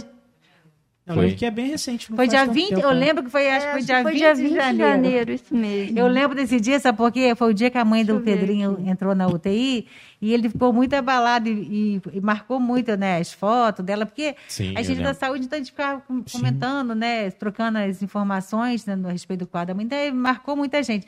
Então, na verdade, teve três pessoas que não estavam presentes e falou que tinha mais gente na votação, mas não tinha tanta gente na votação, sim, entendeu? sim. Eu acho que também concordo que é um direito de saber, né, a população, entendeu? Embora Uhum. estava em investigação federal, já estava, estava acompanhando esse caso há bastante tempo, e não teve a ver com o nosso setor, com a atenção básica. Na verdade, sim, é- sim. é, hospital, no hospital, entendeu? Então não foi no nosso setor, né? Nosso setor foi prejudicado porque quando veio Uhum. É, a suja a verba... imagem, é, né? Aí não tem esse jeito. pessoal que estava trabalhando na, na atenção básica da verba Covid foi esse pessoal que foi dispensado e que a gente esperava que fosse, que a gente fosse em Brasília, conseguiu, o dinheiro ia ser a contratação contratação quase que imediata. E Hum. o que não aconteceu. A gente está até, né, Kátia, acho que daqui a um mês, mais ou menos, acho que a gente prevê essa questão da contração agora rece- por agora, né? Uhum. Uma coisa que estava sendo planejada para novembro, Novembro. entendeu? Novembro. Olha só o impacto, muito. né? O impacto É. de um É. escândalo. O que, que acarreta? Acarreta, claro, o passado, toda a verba envolvida Isso. e quem está trabalhando hoje em dia, né? Além de Verdade. fornecimentos, de Aham. atrasa uma pancada de É, coisa, né, atrasa cara? tudo, É muito entendeu? mais do que a gente imagina E já, o setor né? público não tem gestão de crise, né? É igual a empresa, né? Que acontece uma coisa, eles têm um, um comitê de gestão de Licitação. crise. Pô, né? é. E a gente trabalha também com licitação, né? Muitas É. pessoas, você tem que ter a licitação para o município participar. Se você não tem os prestadores, como é que vai É. ter a licitação, entendeu? Exatamente. Igual no ano passado também nós, nós, tentamos, igual eu te falei, nós, Pedrinho, como Comissão de Saúde 2021, a gente andou também o retorno do laboratório. Outra coisa que a gente conseguiu aumentar um pouquinho também foi a grade do. Quando aconteceu a pandemia, a gente conseguiu aumentar um pouquinho a grade dos medicamentos. A gente, a gente, a, eu- a gente como Comissão de Saúde, fomos buscar com a Marta, que é, a que é a farmacêutica do município, tá? Foi tudo oficialmente, o Pedrinho notificou, fez, fez o relatório das medicações que estava faltando, teve um, um aumento das medicações no município. Igual eu te falei, muitas das vezes não depende da farmácia, que ela tem prestadores, né? Mu- Ah, tá faltando energina, tá faltando, mas é pra- até a medicação chegar, para Sim. ser dispensada, Leva um você leva um tempinho Tem uma logística aí, né? e leva a logística de, de atendimento, né? De eu te falei, ah, tem três empresas, na última hora a empresa não está adequadamente de acordo com a licitação, aquela empresa vai sair, vai atrasar o atendimento, vai atrasar o fornecimento. Embora, igual eu te falei, eu tenha até uma coisa que melhorou muito, porque eu já fui coordenadora da saúde da mulher no passado. Eu comecei na prefeitura em 2000, e 2000. Então, eu, teve uma época que eu trabalhei diretamente na saúde da mulher, entendeu? Então, é, foi uma época difícil que tinha poucos enfermeiros. Na verdade, naquela época, os enfermeiros, o enfermeiro atendia quatro bairros, entendeu?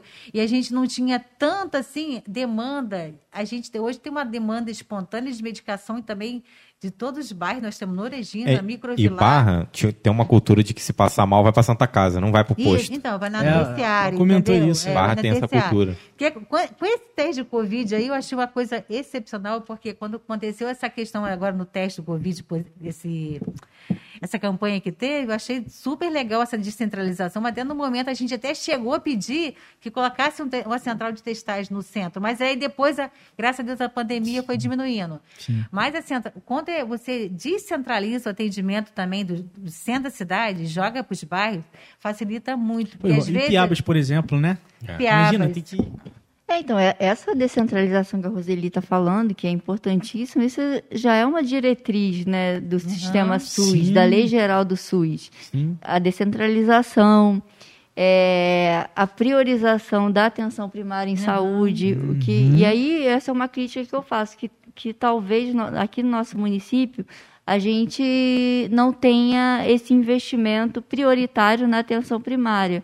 Assim, a gente investiu muito nos hospitais, que é a atenção terciária, Sim. e, e largou de mão algo que deveria ser prioritário, que são os, os postos de saúde, as unidades básicas, investir em estratégias, estratégias de saúde da família, nas, nas unidades, né, com equipe de saúde da família, médico da família ali.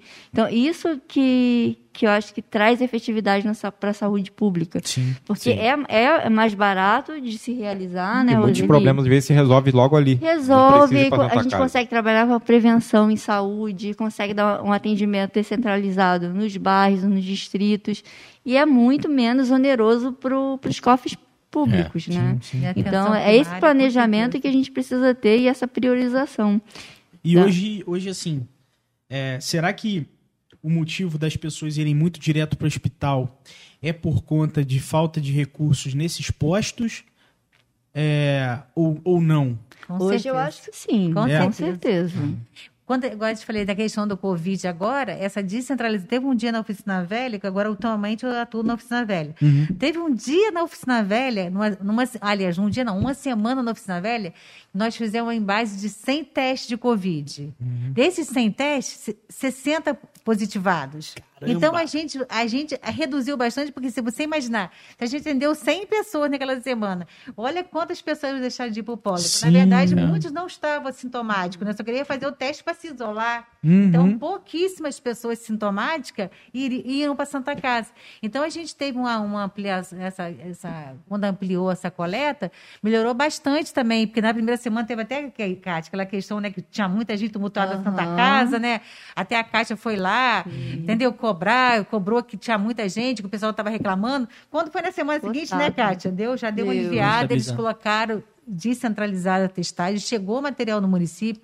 Se você tem material, se, se você pode atender a sua demanda, é, é, facilita bastante. Igual o ano passado, eu e a Caixa, a gente pensou fazer alguma coisa, né, Caixa? No Outubro Rosa, a gente pediu o caminhão no Outubro Rosa, para Barra do Piraí, que a gente ia fazer atendimento. A Caixa, na parte dela, a gente ia participar, fazer um atendimento para as mulheres do comércio. Ah, legal. Só que também não, não, não foi liberado para a gente a tempo, a gente não conseguiu fazer. Uhum. Porque também a reclamação também, muitas das mulheres que a gente sabe, não só mulheres como homens também, que às vezes se que não tem, não tem condições de, de ir procurar um atendimento na unidade da atenção básica ou na estratégia de saúde da família, ele fica sem atendimento. Porque se você tem um atendimento próximo ali, facilita bastante, Com né? certeza. Pô, demais. O centro da cidade. Principalmente o vacinação. comércio, então, é. Porque o comércio, muitas vezes, não- o horário não é adequado, né? Sim. O horário que- É. do atendimento. E às vezes o paciente tem que ficar esperando muitas das vezes.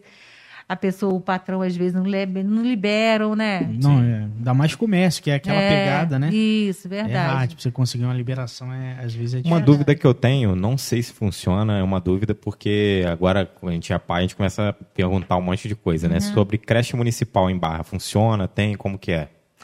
Tem, É. mas eu, eu acho que, que as vagas ainda estão deficitárias, né? Deficitárias A, deficitária, a gente precisa ampliar essas vagas e, de repente, pensar em, em mais vagas com horário integral, né? Eu acho que é o que a- as mulheres mais precisam. Assim, porque eu, eu não sei como é que é ah, no seu dia a dia, se você é casado, se você... Sou casado. E aí vocês... Espero que vocês dividam as tarefas por igual. Sim. Mas geralmente o que a gente vê são mulheres ou que são mães solo, ou que de repente são casadas, mas que o marido não participa muito dos cuidados, né, com o filho, com, a, com os afazeres domésticos e tal. Então tudo isso sobrecarrega a mulher. E, é, e a mulher é que tem mais benefícios quando a gente tem mais vagas de creches. Porque aí ela consegue voltar para o mercado Trabalhar, de trabalho, ela consegue fazer curso, Eu perguntei diretamente exatamente por isso. né? é, e aí impacta diretamente na vida da mulher. Por isso que é- essa é uma pauta super importante que eu e a Roseli a gente defende, que é a ampliação das vagas de creche, porque isso impacta diretamente na vida das mulheres. De todas as famílias, né? Mas sobretudo para as mulheres. É, Lá em casa eu fico à noite, a madrugada inteira é minha, porque é pra ela dormir, descansar e tal. E eu trabalho de dia até, até umas 18 horas, mais ou menos, 17. Só que eu tenho a confortabilidade de trabalhar dentro de casa. Eu trabalho com internet e tal. Então eu tô ali, precisar fazer alguma coisa, eu faço e tal, e vou. Mas eu preciso ter um foco um pouco mais de dia, aí ela fica com a criança. E aí a gente tava perguntando, pô, a gente mais pra frente crescendo, né, atingindo a idade que pode, pô, vamos ver uma creche e tal, pra poder voltar a trabalhar e tudo mais. Aí tem outro lado também. Eu tenho um amigo que ele tem, teve um, um, um filho, eu acho que ele deve estar com dois anos agora. Dois? É, eu acho que é. E aí ele paga a creche. E fala, Gustavo, É absurdo. 900 eu pago reais. também. É. 900 reais, cara. Aí, aí eu fico pensando, né? Quem Mas trabalha é mais no comércio... barato do que babá, tá? Babá é mais caro. É mais caro. Mas assim, olha o preço. Perto da renda de muita gente. Como é, É, que vai como. não dar? É. E aí, essa questão da, da, da- da creche realmente é, é um divisor de águas. Depois eu, eu vou levantar estatísticas das vagas, porque essa é uma das pautas que eu anotei para a gente começar É, a trabalhar temos- nesse ano. Pô, Nós legal. temos pouquíssimas creches, inclusive até é, ali na Química, porque eu sou moradora do Vale do Piranga. Então, ali na Uhum. Química, com fecha, a, a- a- o Monteiro Lobato está em reforma, né? Aham. Que ali também faz é, uma parte maternal, né? Uhum. E o Monteiro Lobato está em reforma, então ali qualquer, qualquer uma reformazinha prejudica porque a gente não tem um quantitativo suficiente para o município, né? A da Química ali, a creche da Química, ah, olha o tamanho que é a Química, né? Você ali comporta vários bairros, né? A sua, a- a sua volta, né? E não tem, o número de, de criança é pouco, né? Porque Verdade. não tem espaço, né? Em- embora a gente, a gente tem que também aplaudir também, as nossas creches municipais são, é, são bem, muito bem vistas no município, É, né? legal. Muito bem equipadas. São pessoas muito preparadas, né, Kátia? é.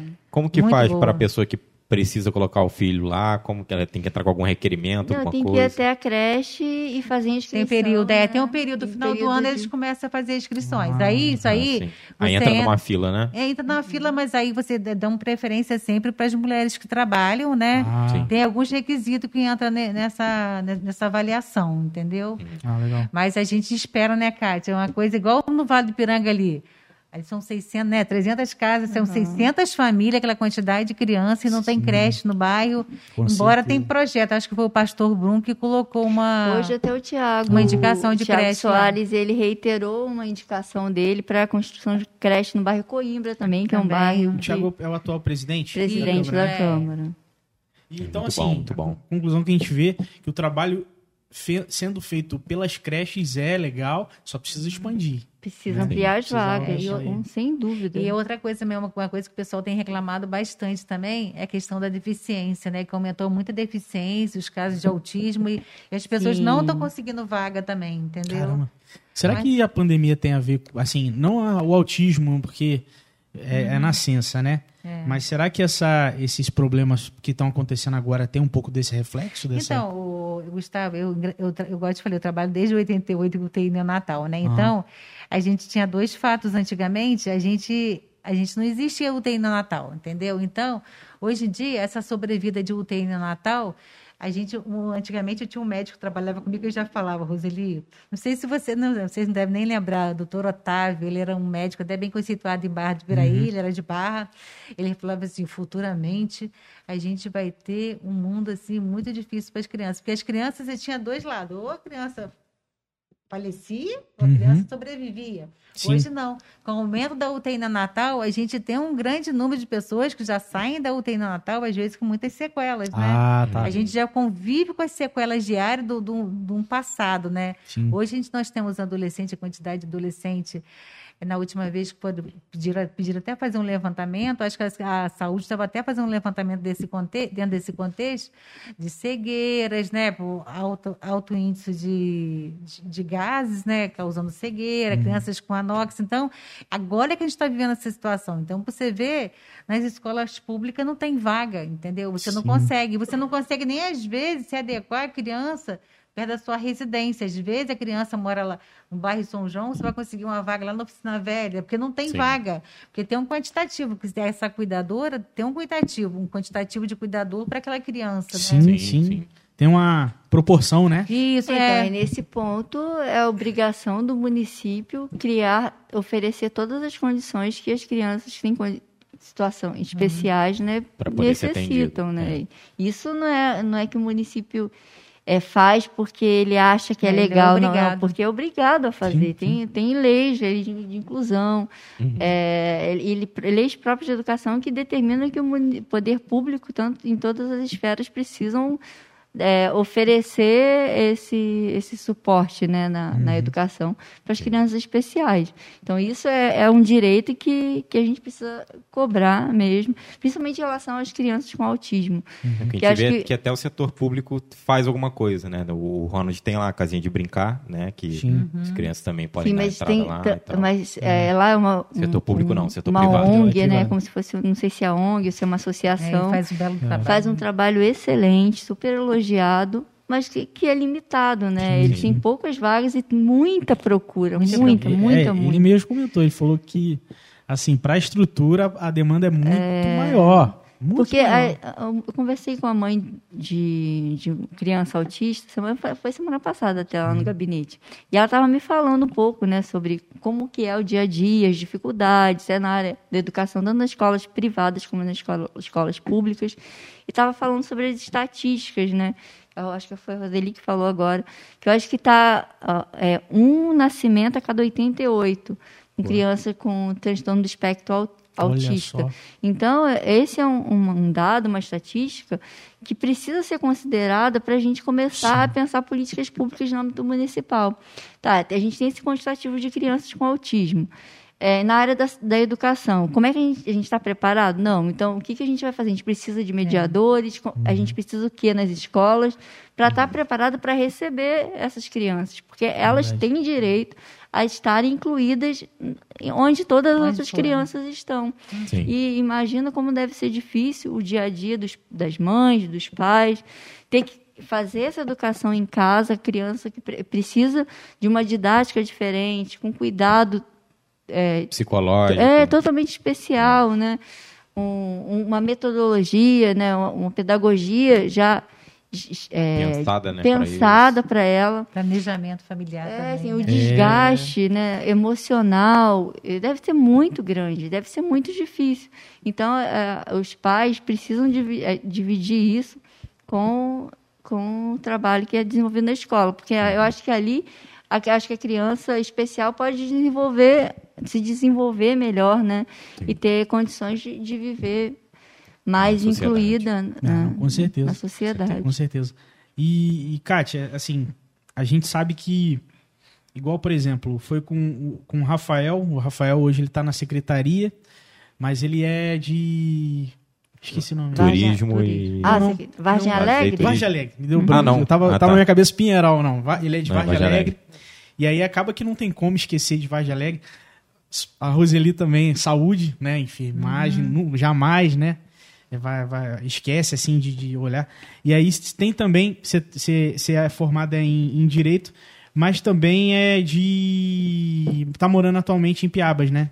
Atualmente não, moro a vida toda Vida em toda? Piabas. Nasci Caramba, em Piabas, morei sempre em Piabas e moro até hoje, espero morrer em Piabas. Deus legal, legal. Eu, eu pensei que você tivesse Inclusive- mudado pra Piabas Não. e tal. tal. Inclusive, Ah, ele falou que vai ser reformado, né? O hospital lá de Vagé. Reformado, Ah, é. construído, né? Sim, Porque lá tá, Desse tá projeto, ser um né? polo de atendimento. É, veio né? recurso do Estado Cara, para que isso. Vai legal. ser atender, atender a região média de Paraíba, vai dar uma melhorada boa na questão também né, Poxa, de empregos, né? com né? certeza. E, e assim, aí falando de Piabas, tô vendo que tem vários projetos, vários. Tem a, inclusive a agenda de eventos, né? Então, assim, tá tendo realmente um, um crescimento lá. E, e como, como que tá sendo, assim? Qual, qual a sua visão? O que, o que que tá acontecendo e tal? Fala um pouco pra gente aí sobre. Olha, e Piabas realmente tem crescido muito e o turismo em Piabas não, não surgiu de agora, né? A gente, ou- outros governos já tinham é, feito investimentos também na área de turismo, já tivemos festivais grandes, já tiveram é, é, é, polo é, audiovisual, mui- muitas produções que foram realizadas em Piabas, mas de, de uns anos para cá também vem se, feito, vem se fazendo investimento né, nessa última gestão do, do prefeito Mário Esteves. Inclusive, fez bastante investimento em Piabas. Obras de infraestrutura, como é, pavimentação de ruas, algumas ruas foram pavimentadas. E tem algumas umas propostas também voltadas para o turismo. Tem o calendário de eventos, que ficou muito interessante.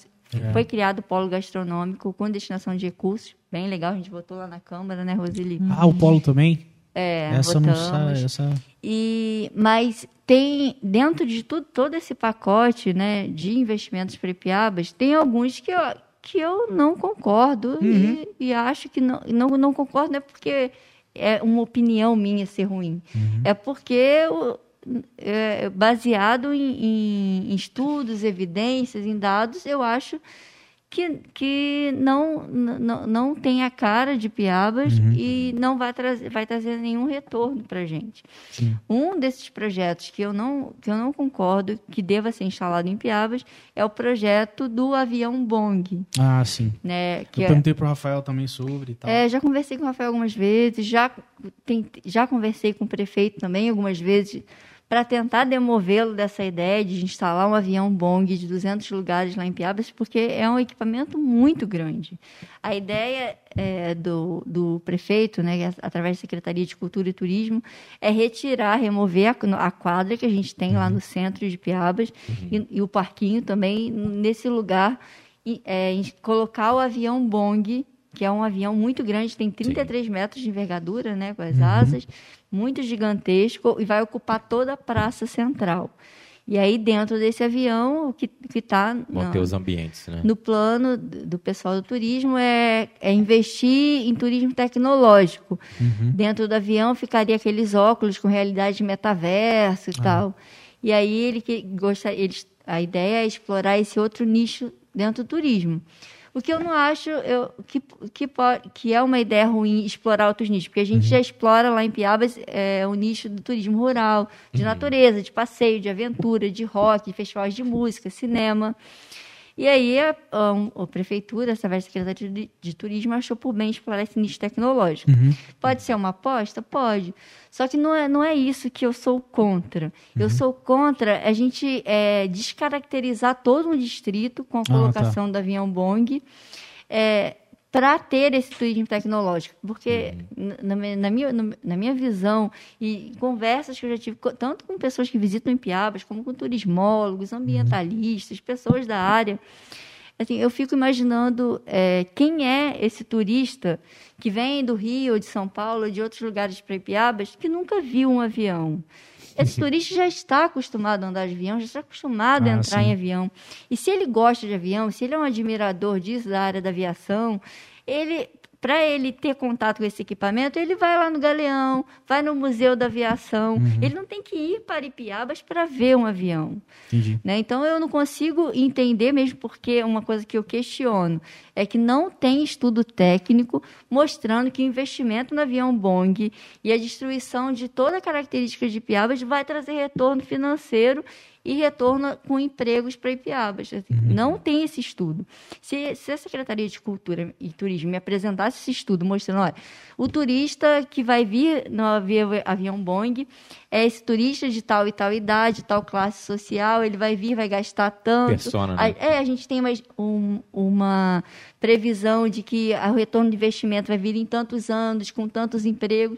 Mas esse estudo não existe. Sim. A gente não pode investir milhões de reais, porque sim, vai custar milhões de reais, num equi- um único equipamento que vai destruir, descaracterizar tudo, porque um avião Boeing é enorme, gigantesco, e Piabas é uma cidade bucólica, interiorana, que do lado do Boeing tem uma estação ferroviária antiga, Sim. e aí, é- dentro de todo esse circuito, tem a previsão de, de uma Maria Fumaça. Então, quer dizer, um avião Boeing numa praça pequena, aí vai passar uma Maria Fumaça dando a volta na praça, aí do outro lado você olha, tem a estação de ferroviária, olha para o lado, tem um, um trem prata de gelo. Quer dizer, muitos Só falta equipamentos. estar escrito lá, bem-vindo a Rick Mori, É, multiverso. muitos equipamentos no mesmo lugar, assim, não tem coerência é- e é um investimento alto, porque a gente vai ter que remover aqueles equipamentos que a população já usa. Esse é um ponto também que eu acho fundamental.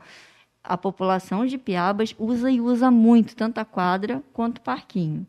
E aí, quando você é, é eleito como representante da população, como no caso eu e Roseli, nós somos, fomos eleitos representantes. A gente está ali para defender a voz da população. É, a população Mas cobra isso- na hora. Co- Mas isso também não dá carta branca, no caso do executivo, por exemplo, para que ele é, decida, tome as decisões sem ouvir a população. Sim. Porque é, numa situação de causa impacto como essa do avião, o mínimo, a primeira coisa que precisava ser feita é consultar, olha, a gente Que que tem esse vocês acham? projeto de remover a quadra daqui. Por que, que a gente quer remover? Porque a quadra não está bem localizada, a gente precisa de espaço para o turismo, a gente vai fazer a quadra em outro local.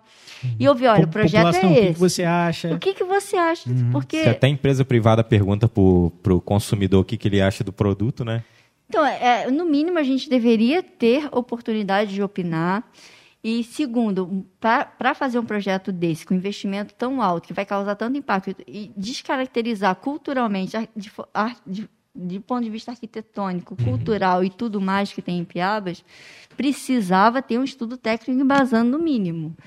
Porque, senão, é, a gente não, não tem como aceitar um, um projeto como esse. De jeito nenhum. Inclusive, hoje eu vim no Uber e ele veio reclamando desse projeto.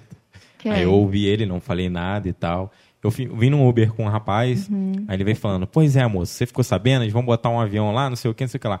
Eu concordo, tem que ter turismo, mas aí o turista vai tomar banho como se não tem água em barra? Aí ele falou isso pra mim, Não, né? é, tem essa questão também de Ele um investimento tão mim. alto, sendo que o básico a população não tem. Investir em turismo é importante, traz renda Sim, mesmo, sim. tra- traz trabalho e traz desenvolvimento. Ninguém é contra isso. A gente é contra se investir alto em equipamentos que, que não tem estudo técnico embasando o retorno financeiro que vai, que vai Que ter vai desse ter. investimento. Ô, Kátia, uma dúvida. Essa, essa verba, porque até, até onde eu soube, eu não sei se é verídico, esse Boeing, ele é, não foi comprado, mas existe um gasto gigantesco na desmontagem, movimentação e remontagem Sim. dele, né? Fora a parte interna do Boeing, que com certeza vai ter um custo é, significativo. Essa verba, ela é municipal, ela, ela assim, o que, que eu quero dizer? Essa verba ela era pra, é para ser alocada só nesse tipo de atividade ou ela é uma verba municipal que está sendo destinada para isso? Você É, sabe? Sei. Essa verba que vai ser gasta no transporte, na montagem e desmontagem do Boeing, Uhum. é uma verba proveniente dos royalties de petróleo, uma transferência, um repasse né, do Estado que faz para o município de Barra do Piraí e que pode ser gasto em qualquer área, na saúde, na Ah, é? educação. É isso que eu queria saber. Pode ser, poderia ser gasto, porque não é uma verba exemplo- carimbada, olha, tem que ir para o turismo. Não, poderia ser gasto em Qualquer qualquer, área, coisa, embora eu acho que o turismo Comprar precisa uma de bomba d'água, algo assim. né? comprar bomba d'água, com qualquer, É. qualquer é é, gasto que seja prioritário e necessário para o município. Poderia ser gasto em, Acho que a única coisa que não poderia gastar é com remuneração de pessoal, Uhum. pagar o Ah, tá. funcionalismo, né? Mas fora isso, pode, poderia gastar em, em qualquer área. Então, Uber, se você estiver assistindo, tá respondido aí. É, po- poderia ser gasto em qualquer área e, e as pessoas questionam isso mesmo. Pô, Sim. uma cidade onde tem o básico, você vai gastar. Porque saíram, foram publicados dois editais de licitação. Um para o transporte e outro para montagem e desmontagem do Boeing. Esses dois, esses dois, essas duas licitações juntas, somadas, tinham uma estimativa, uma previsão de ficar em mais ou menos 900 mil reais. Isso Sim. está lá no edital, qualquer Qual é um pode consultar no portal da transparência. Foi feito um pregão eletrônico. É, o resultado desse pregão ainda não foi publicado no boletim municipal. Então, eu não sei dizer ao certo é, o valor que foi efetivamente contratado pela, Serviço. é, pelo, por esses dois serviços, esses dois editais. Mas que deve ficar mais ou menos em torno de 700 e pouco, eu acho que vai sair por menos de 900 mil. Mas, enfim, isso vai ser só para montar, desmontar e transportar o Boeing. O Boeing chegando aqui vai ter que ter outros investimentos. Essa tecnologia metaverso, quanto não custa? É, não é barato. E para e para ambientar todo o, ambi, o ambiente interno do Boeing, as poltronas, criar aquele ambiente. E por fora, vai ter que pintar, vai ter que adesivar, né, fazer um tratamento para não enferrujar. Enfim, uma série de gastos que não vai ficar só nesses 700, 800 mil reais. Vai ficar em muito mais. E sem nenhuma certeza de retorno financeiro, social, econômico e para o desenvolvimento do turismo. E além do dano que vai ser causado, que é tirar a população de Piabas dos espaços públicos que eles já usam, usam e usam todos os dias, e de descaracterizar para sempre um distrito que, que tem sua história, tem história marcada. O distrito de Piabas é um distrito antigo, né? Que tinham Sim. fazendas, é um distrito da época do, do- do- das fazendas de café, café. né? Então a gente tem uma história assim para contar, a gente tem uma característica e, a e eu como representante e moradora de Piabas não quero perder essa característica para receber um avião Boeing de jeito nenhum. Hum, Sim, sim. Não, é, é legal é, entender, porque até no- com, com a conversa com o Rafael, a gente perguntou sobre isso também. E aí ele, comen- ele comentou que, assim, é, que- que Foi o bom culturalmente falando, não tem nenhum, nenhuma ligação. Então, né? foi- mas foi o bom que a gente deixou quem é a favor falar a opinião dele. o que Sim, quiser e claro, claro. E agora a Kátia dá dela. Claro, é. E Isso foi muito bom. é um papel muito nosso aqui de fazer isso, de mostrar os dois Sim, lados. mas é e quem está assistindo que tire a sua própria Claro. conclusão, sabe? Isso é. Mas é, e, e foi, foi interessante que a, a retórica dele foi uma questão de que é turismo e que se tem uma previsão, uma, uma expectativa, não uma previsão, certa não tem, mas uma expectativa de ter um retorno financeiro. Né? E aí, com certeza, um estudo mais detalhado daria mais assertividade Claro. A uma questão dessa. Gente, na- iniciativa privada, quando a gente vai abrir uma empresa, a gente vai fazer um investimento. É uma pesquisa que, danada. Sim, sim. Quem faz investimento alto sem fazer um estudo prévio? Não é nem aprovado E se com- não tiver E estudo. quando é com recurso público, a gente tem que ter um cuidado muito mais redobrado ainda. Isso é nosso dinheiro, né? Né? Com certeza. Então, com um certeza. ponto que eu até gostaria de ressaltar em relação ao projeto de turismo, até conversei com alguns empresários lá em Piabas, nem todos são a favor desse Uhum. projeto, é, é que talvez possa ser interessante apostar num turismo tecnológico, embora eu ache que ache realmente que isso não vai dar ibope. Mas enfim, se quer explorar esse novo nicho, que se faça sem agredir tudo que a gente tem- já tem. Por exemplo, uma das propostas que está nesse pacote de turismo é criar uma casa das ilusões, que seria um imóvel lá dentro vai ter aqueles espelhos onde a pessoa fica toda diferente, umas coisas assim. É, isso é, é explorar um nicho de turismo que a gente já que não explora lá em Piauí, uma coisa que seria diferente Ah, mesmo. tá. Mas vai ser dentro de uma casa que não agride o entorno, vai ser um- É. uma construção. Entendi. Você já aproveita o espaço. Sim, aí lá dentro tem uma coisa diferente. A gente vai explorar um, um- um novo nicho do turismo. Agora, o avião Boeing, o pro- grande problema dele é o tamanho. tamanho, né?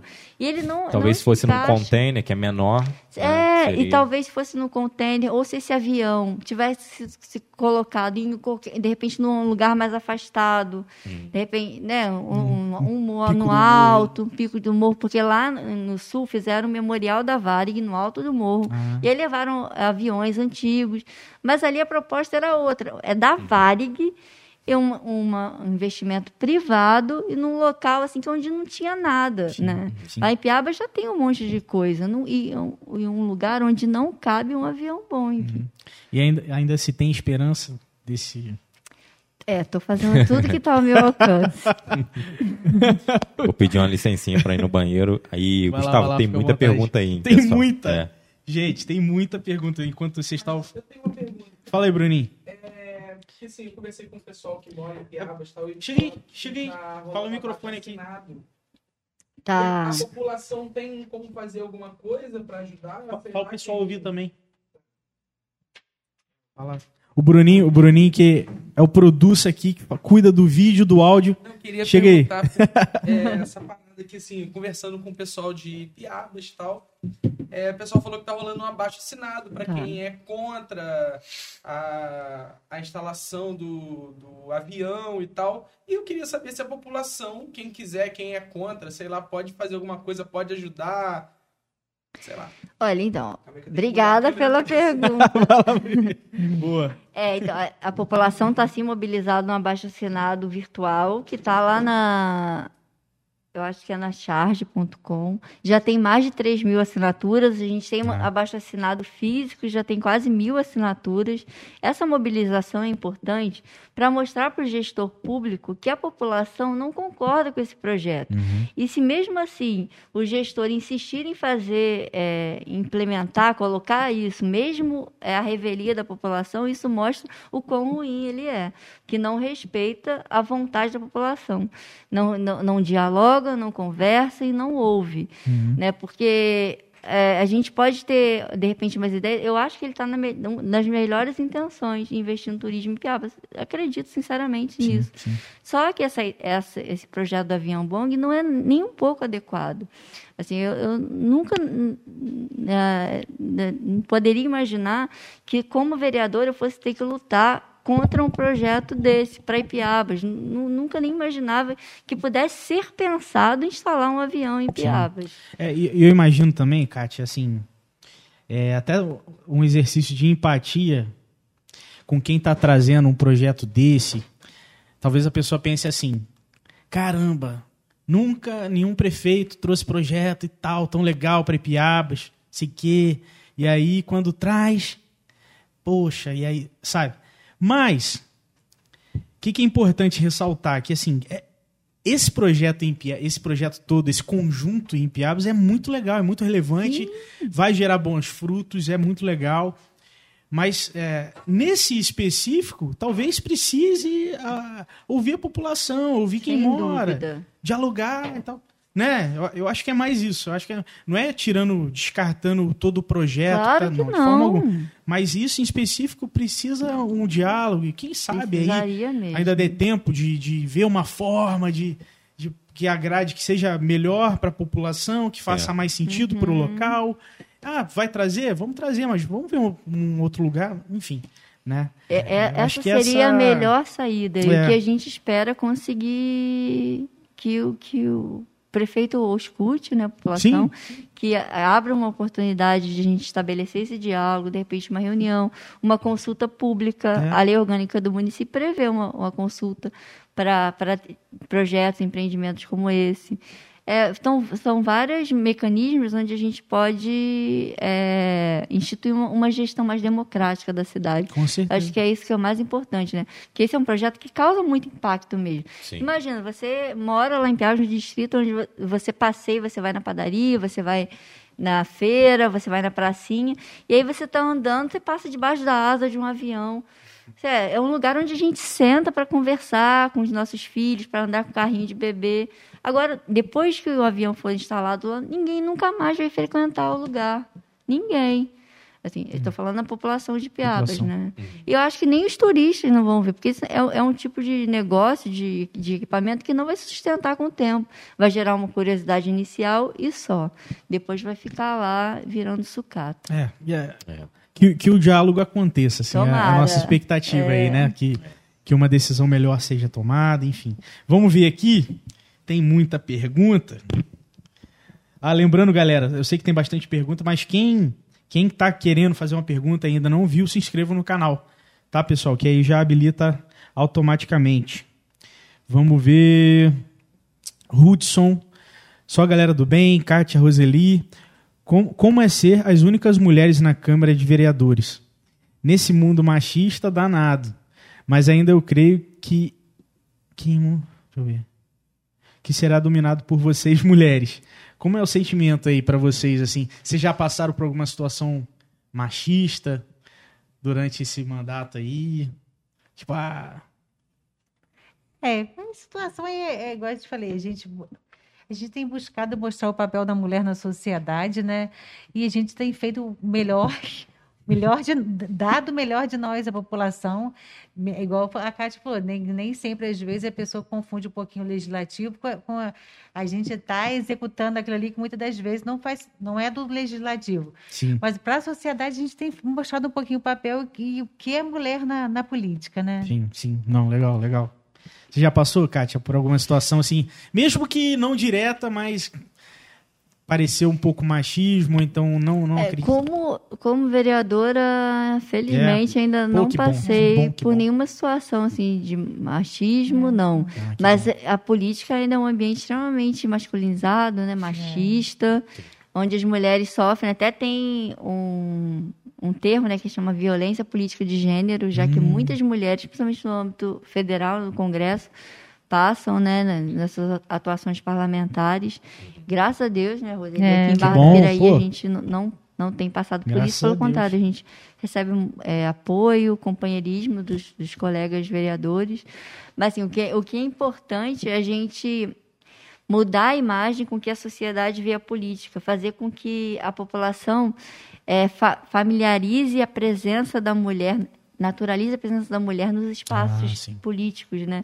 Para que a gente consiga aumentar a votação de, de mulheres. Porque É. e na última eleição eu não tenho a estatística, mas na eleição de 2016 as mulheres só receberam 11% dos votos válidos aqui em Barra do Piraí. Caramba. Quer dizer, a gente precisa aumentar essa votação. E é, e é fazendo com que a população veja as mulheres, que, que, que a gente cabe nos espaços políticos, é que vai au- aumentar, fazer com que ela dê credibilidade para a nossa participação É, na criar política. nosso espaço, né? Não, legal. E legal que, que vocês duas estão plantando isso, sabe? Igual o, o que vocês fizeram hoje, de, de mostrar quais foram as mulheres que representaram a cidade. Sim. Isso são formas de plantar e mostrar. Aí, mulherada. Reconhecimento, como, né? né? Vocês já são o próprio exemplo, entraram, estão atuando, né? E que dê oportunidade para outras mulheres. Poxa, também posso. Quanta mulher aí que a gente é conhece que essa. faz trabalho maravilhoso sem sem estar no cargo, sem ser Nossa, vereador, né? muitas. No bairro. Ideia, é, a ideia foi da Kátia. Quando um dia que ela me falou sobre essa ideia dela, achei super interessante, né, Kátia? Uhum. Porque conhecer um pouquinho da história, que muita gente não sabe, a quantitativa de mulheres que o município já, este- já teve, né, em Barra do Piraí, né? Quantas faziam parte da, da nossa história e, e ficava um pouquinho no passado. Aí eu achei o máximo quando ela me falou, Hum. você, Kátia, poxa, ótimo. Eu fiquei até emocionada hoje. Ah, quando, quando eu vi o mural lá, fiquei, nós ficamos muito emocionados, né? Que- o- é, reparando assim, principalmente, né, a, a figura também da Vilma, do INSS também. Ah. A gente ficou emocionada porque Ela faleceu no É. passado. É, né? Caramba. de Covid, né? Então é uma, foi Deve ótimo. ser tocante, né? Foi tocante. Pô. Vamos ver aqui. Deixa eu ver se tem mais. Deixa eu- Nossa, tem muita Tem coisa. bastante. Vai ter que ir pegando uma no meio. Ah, Um, um problema que as mulheres passam aqui, não, não é só em Barra, né? Mas no Brasil todo, esse é um grande mal social, é a violência doméstica, né? Também. Isso, e aí, é- hoje a gente aprovou lá na Câmara um projeto meu e Ah, da é? Roseli, que cria na estrutura da Câmara a Procuradoria da Mulher.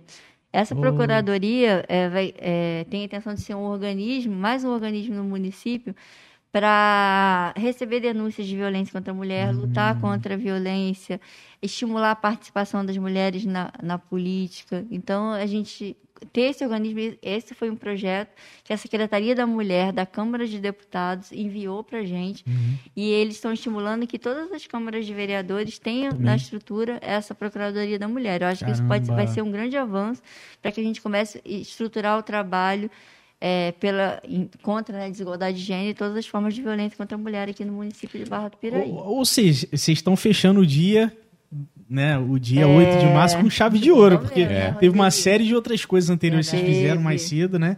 Relacionada à mulher. Cara, que legal, que legal. Parabéns, hein? Então, Legal. eu até trouxe umas estatísticas aqui da violência que Fala saiu aí. no dossiê Mulher, Uhum. de agora de 2021, do ano passado. E aí, em 2020, foram 596 mulheres vítimas de violência. Só que aí a gente Isso pode. em, em Barra- em- É, aqui em Barra do Piraí. Tá. Só que dá, dá para perceber que que está tendo sub, subnotificação dos Subnotificação, casos. é. Porque em 2020 foi o ano início da pandemia. Hum. E aí as pessoas ficaram confinadas, au- aumentou a violência Aumentou a doméstica, violência. mas diminuiu ah, os registros de ocorrência, porque Hum. as mulheres não estavam saindo, as pessoas não estavam circulando, Caramba. né? Vocês não tinham oportunidade de ir. É, e aí os registros ficaram em 596 Bem vítimas maior. em 2020. Caramba. Mas no ano de 2019 foram 1.042 vítimas, para você ver como é que está Nossa. subnotificado em 2020. Então, o, o número de vi- mulheres vítimas de violência é muito alto. Deve dar uma média de três mulheres por dia, mais ou menos Nossa. que sofrem muita violência coisa. doméstica. É, a, a violência é, mais registrada é ameaça, seguida de lesão corporal, muitas tentativas de feminicídio. Feminicídio também a gente teve dois em 2018. Então, esse é um, um grande problema que a gente precisa começar a criar estruturas de políticas públicas para combater. Né? Principalmente trabalhando na prevenção, é, no combate ao machismo estrutural que está na sociedade. Né? E, e, assim, só pra gente pensar, né?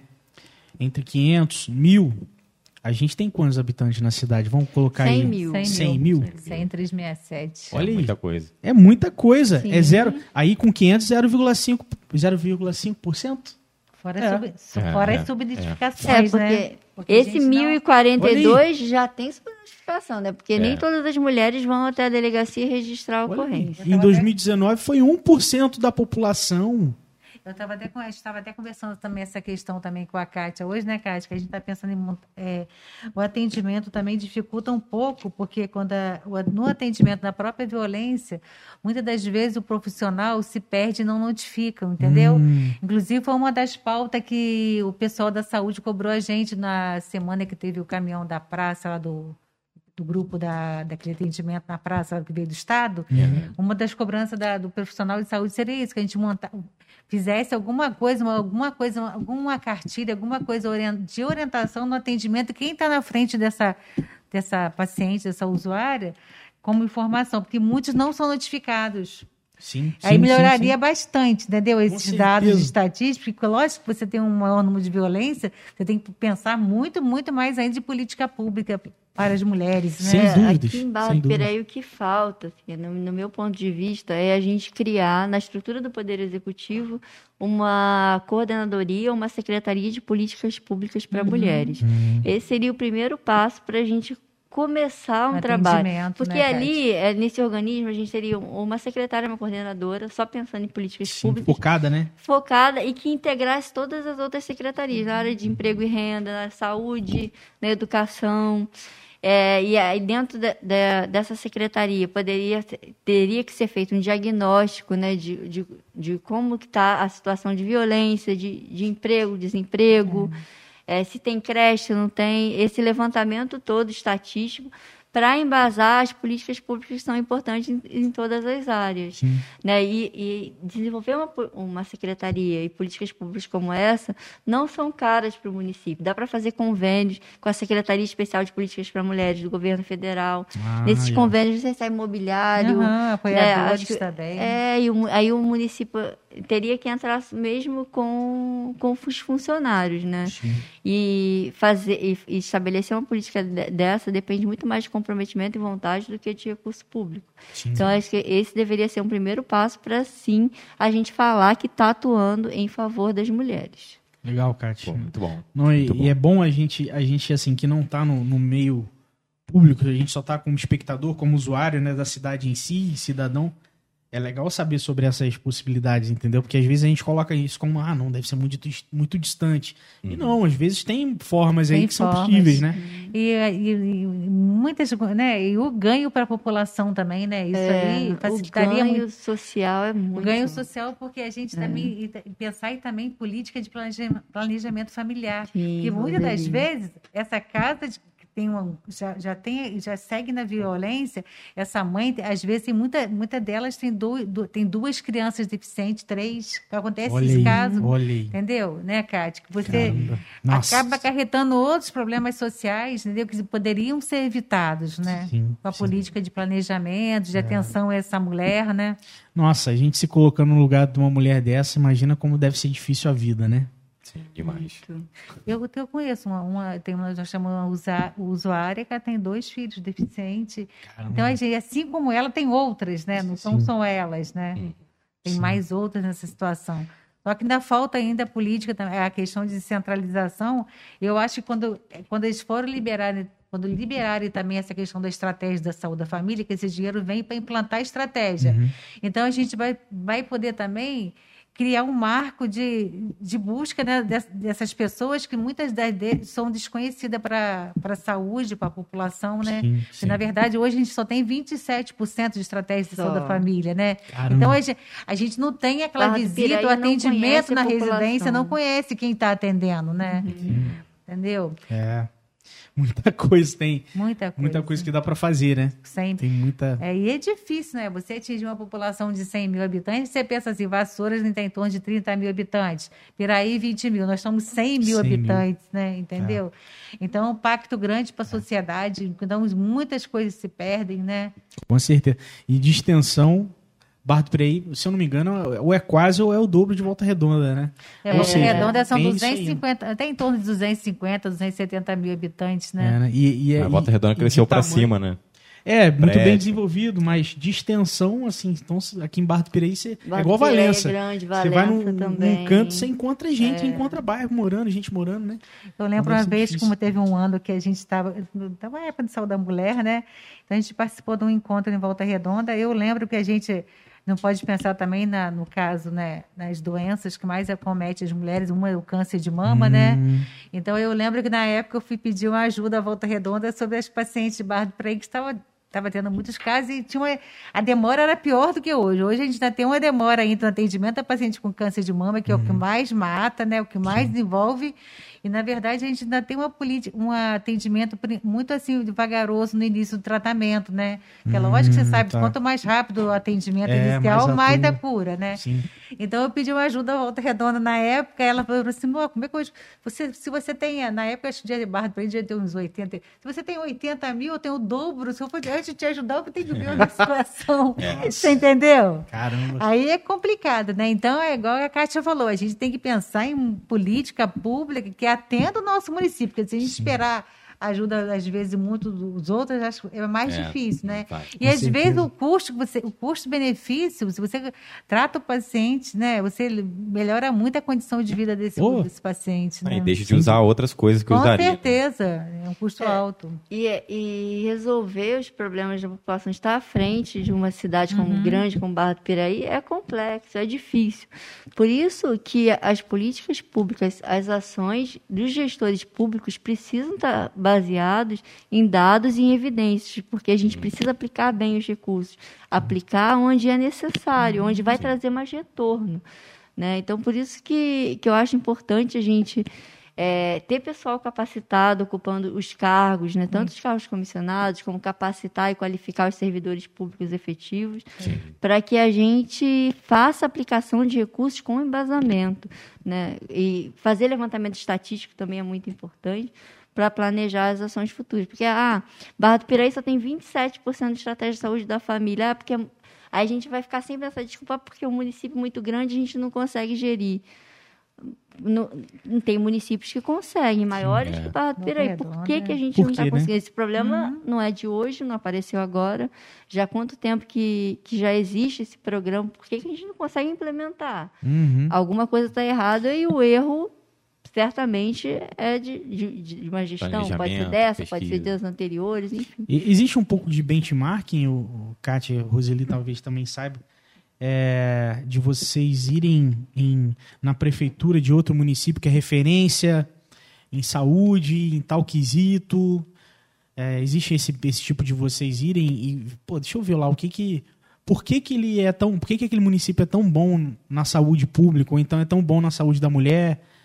Vocês têm. é, Na, na, na vida pública tem como Sim, tem. Eu até tenho vontade de conhecer alguns municípios, né, que são re- referências. Acho que Piraí não, não é tão ruim na área Uhum. da, da, da atenção primária. Eu gostaria de conhecer um pouco, mas ainda não deu tempo nesse primeiro ano Sim. de mandato. Sim, sim. Mas A isso gente é tá falando de um ano pra é vocês duas, super né? importante. É. É, ver as experiências de outros municípios, saber como É. que eles conseguiram efetivar determinadas políticas públicas para a gente poder fazer também ah, ah, no nosso município, né? Essa questão aí, quando é, é, pela saúde, eu sempre, a gente sempre participa, porque a gente faz roda de conversa com todos os municípios, Ah. atendimento, entendeu? Então a gente conhece um pouquinho. Mas essa questão tudo está ligada mesmo ao atendimento domiciliar. Se você tem igual vassoura, vassoura é 100% estratégia da família, piraí é 100%. Então, pô, no momento que eu te conheço, fica mais fácil cuidar de você, não é verdade? Sim. Então, se você tem, se você tem uma atenção primária básica ali, se você está conhecendo o seu José, seu José. Ah, seu, seu José já teve, às vezes, paciente que chega na unidade de saúde que não está sentindo nada e o paciente está com 600 de glicose, entendeu? Então, se você conhece o seu José, iniciou tratamento para diabetes, você vai evitar que o seu José vai vir a dar uma cetoacidose diabética para na UTI, não é verdade? E a gente Verdade. É, conhece tem que conhecer a população, com, né? a- as, Legal. com as equipes, com os agentes comunitários É. de saúde. Hum, É, e aí, quando tem estratégia, a gente tem esses profissionais que vão até a casa do seu José, da Dona É, Maria, isso. sabe se ele é diabético, se ele precisa poder, se ele precisa medir a glicose dele, quando que ele vai ter a próxima consulta. Isso sim é, é trabalhar de forma eficaz, gastando menos recursos e garantindo qualidade de vida para a população. cara, Sim. muito bom. Muito bom. Poxa. Vamos lá. Ah, deixa eu ver. Hum. Nossa. Co- a gente tem bastante assunto, né? hoje? Nossa. Todo mundo fala que mulher fala. Aqui. Caramba. Ah, ó, para implantar, a gente até chegou a comentar da neonatal, né? Aham. Para implantar neonatal no Hospital Peralta do Vale, tem recurso federal ou teria que utilizar o recurso do município? Existe alguma. Não, é verba federal, né? A implantação Ah. de UTI no Natal é verba federal, mas igual eu te falei, entra na questão Sim. do consórcio. A gente pode até procurar saber isso, né, Cátia? Vamos Sim. procurar saber isso, porque é uma coisa que muito, é, muito no- nos interessa. Mas eu acho que já teve uma indicação de vereador, igual eu te falei. Isso aí é, é mais é, é- porque a gente está a gente está no, é, no município aqui, nós somos 10, da- são, nós somos 12 municípios enquadrados no Médio Paraíba, entendeu? Uhum.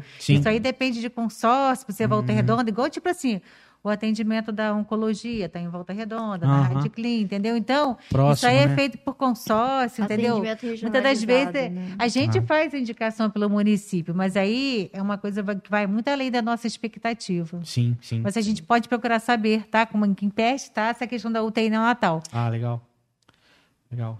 E aí, e aí até, Roseli, se algum ca- acaso vocês tiverem assim, ah, Gustavo, coletei informação e tal, a gente traz aqui no próximo programa para quem tá assistindo, Tudo Zé, é bem, tranquilo. tudo bem, Gustavo.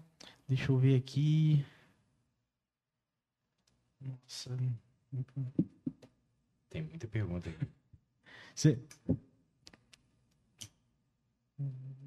Que orgulho, Tainá Carvalho. Eu acho que a Tainá é de Piabas. É, é, ela é de Piapas, né? Que orgulho, Kátia e Roseli, obrigada por lutar pelas mulheres da nossa cidade. E temos que pensar quanto da população é mulher. Se pensarmos em 50% da população que é, que é mulher, essa porcentagem se torna ainda maior.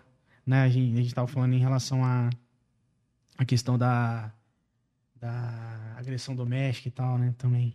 É, Em Barra Sim. de Piraí, as mulheres representam a maioria, 51%. 51, né? É. Olha aí. Ronald, pessoal que está assistindo, curte aí, compartilha. A Tainá, eu havia colocado, não sei se houve algum problema.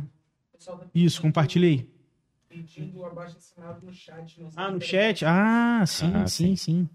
Qualquer coisa também, Kátia, assim que terminar, compartilha no Facebook ou no, Eu no Instagram. Tá, Né, Tem aí as o redes, pessoal- as redes sociais dela, o Instagram tá lá no- embaixo na live. Quando acabar a live, o chat some, aí vai estar lá os links. Sim. A pessoa clicar lá.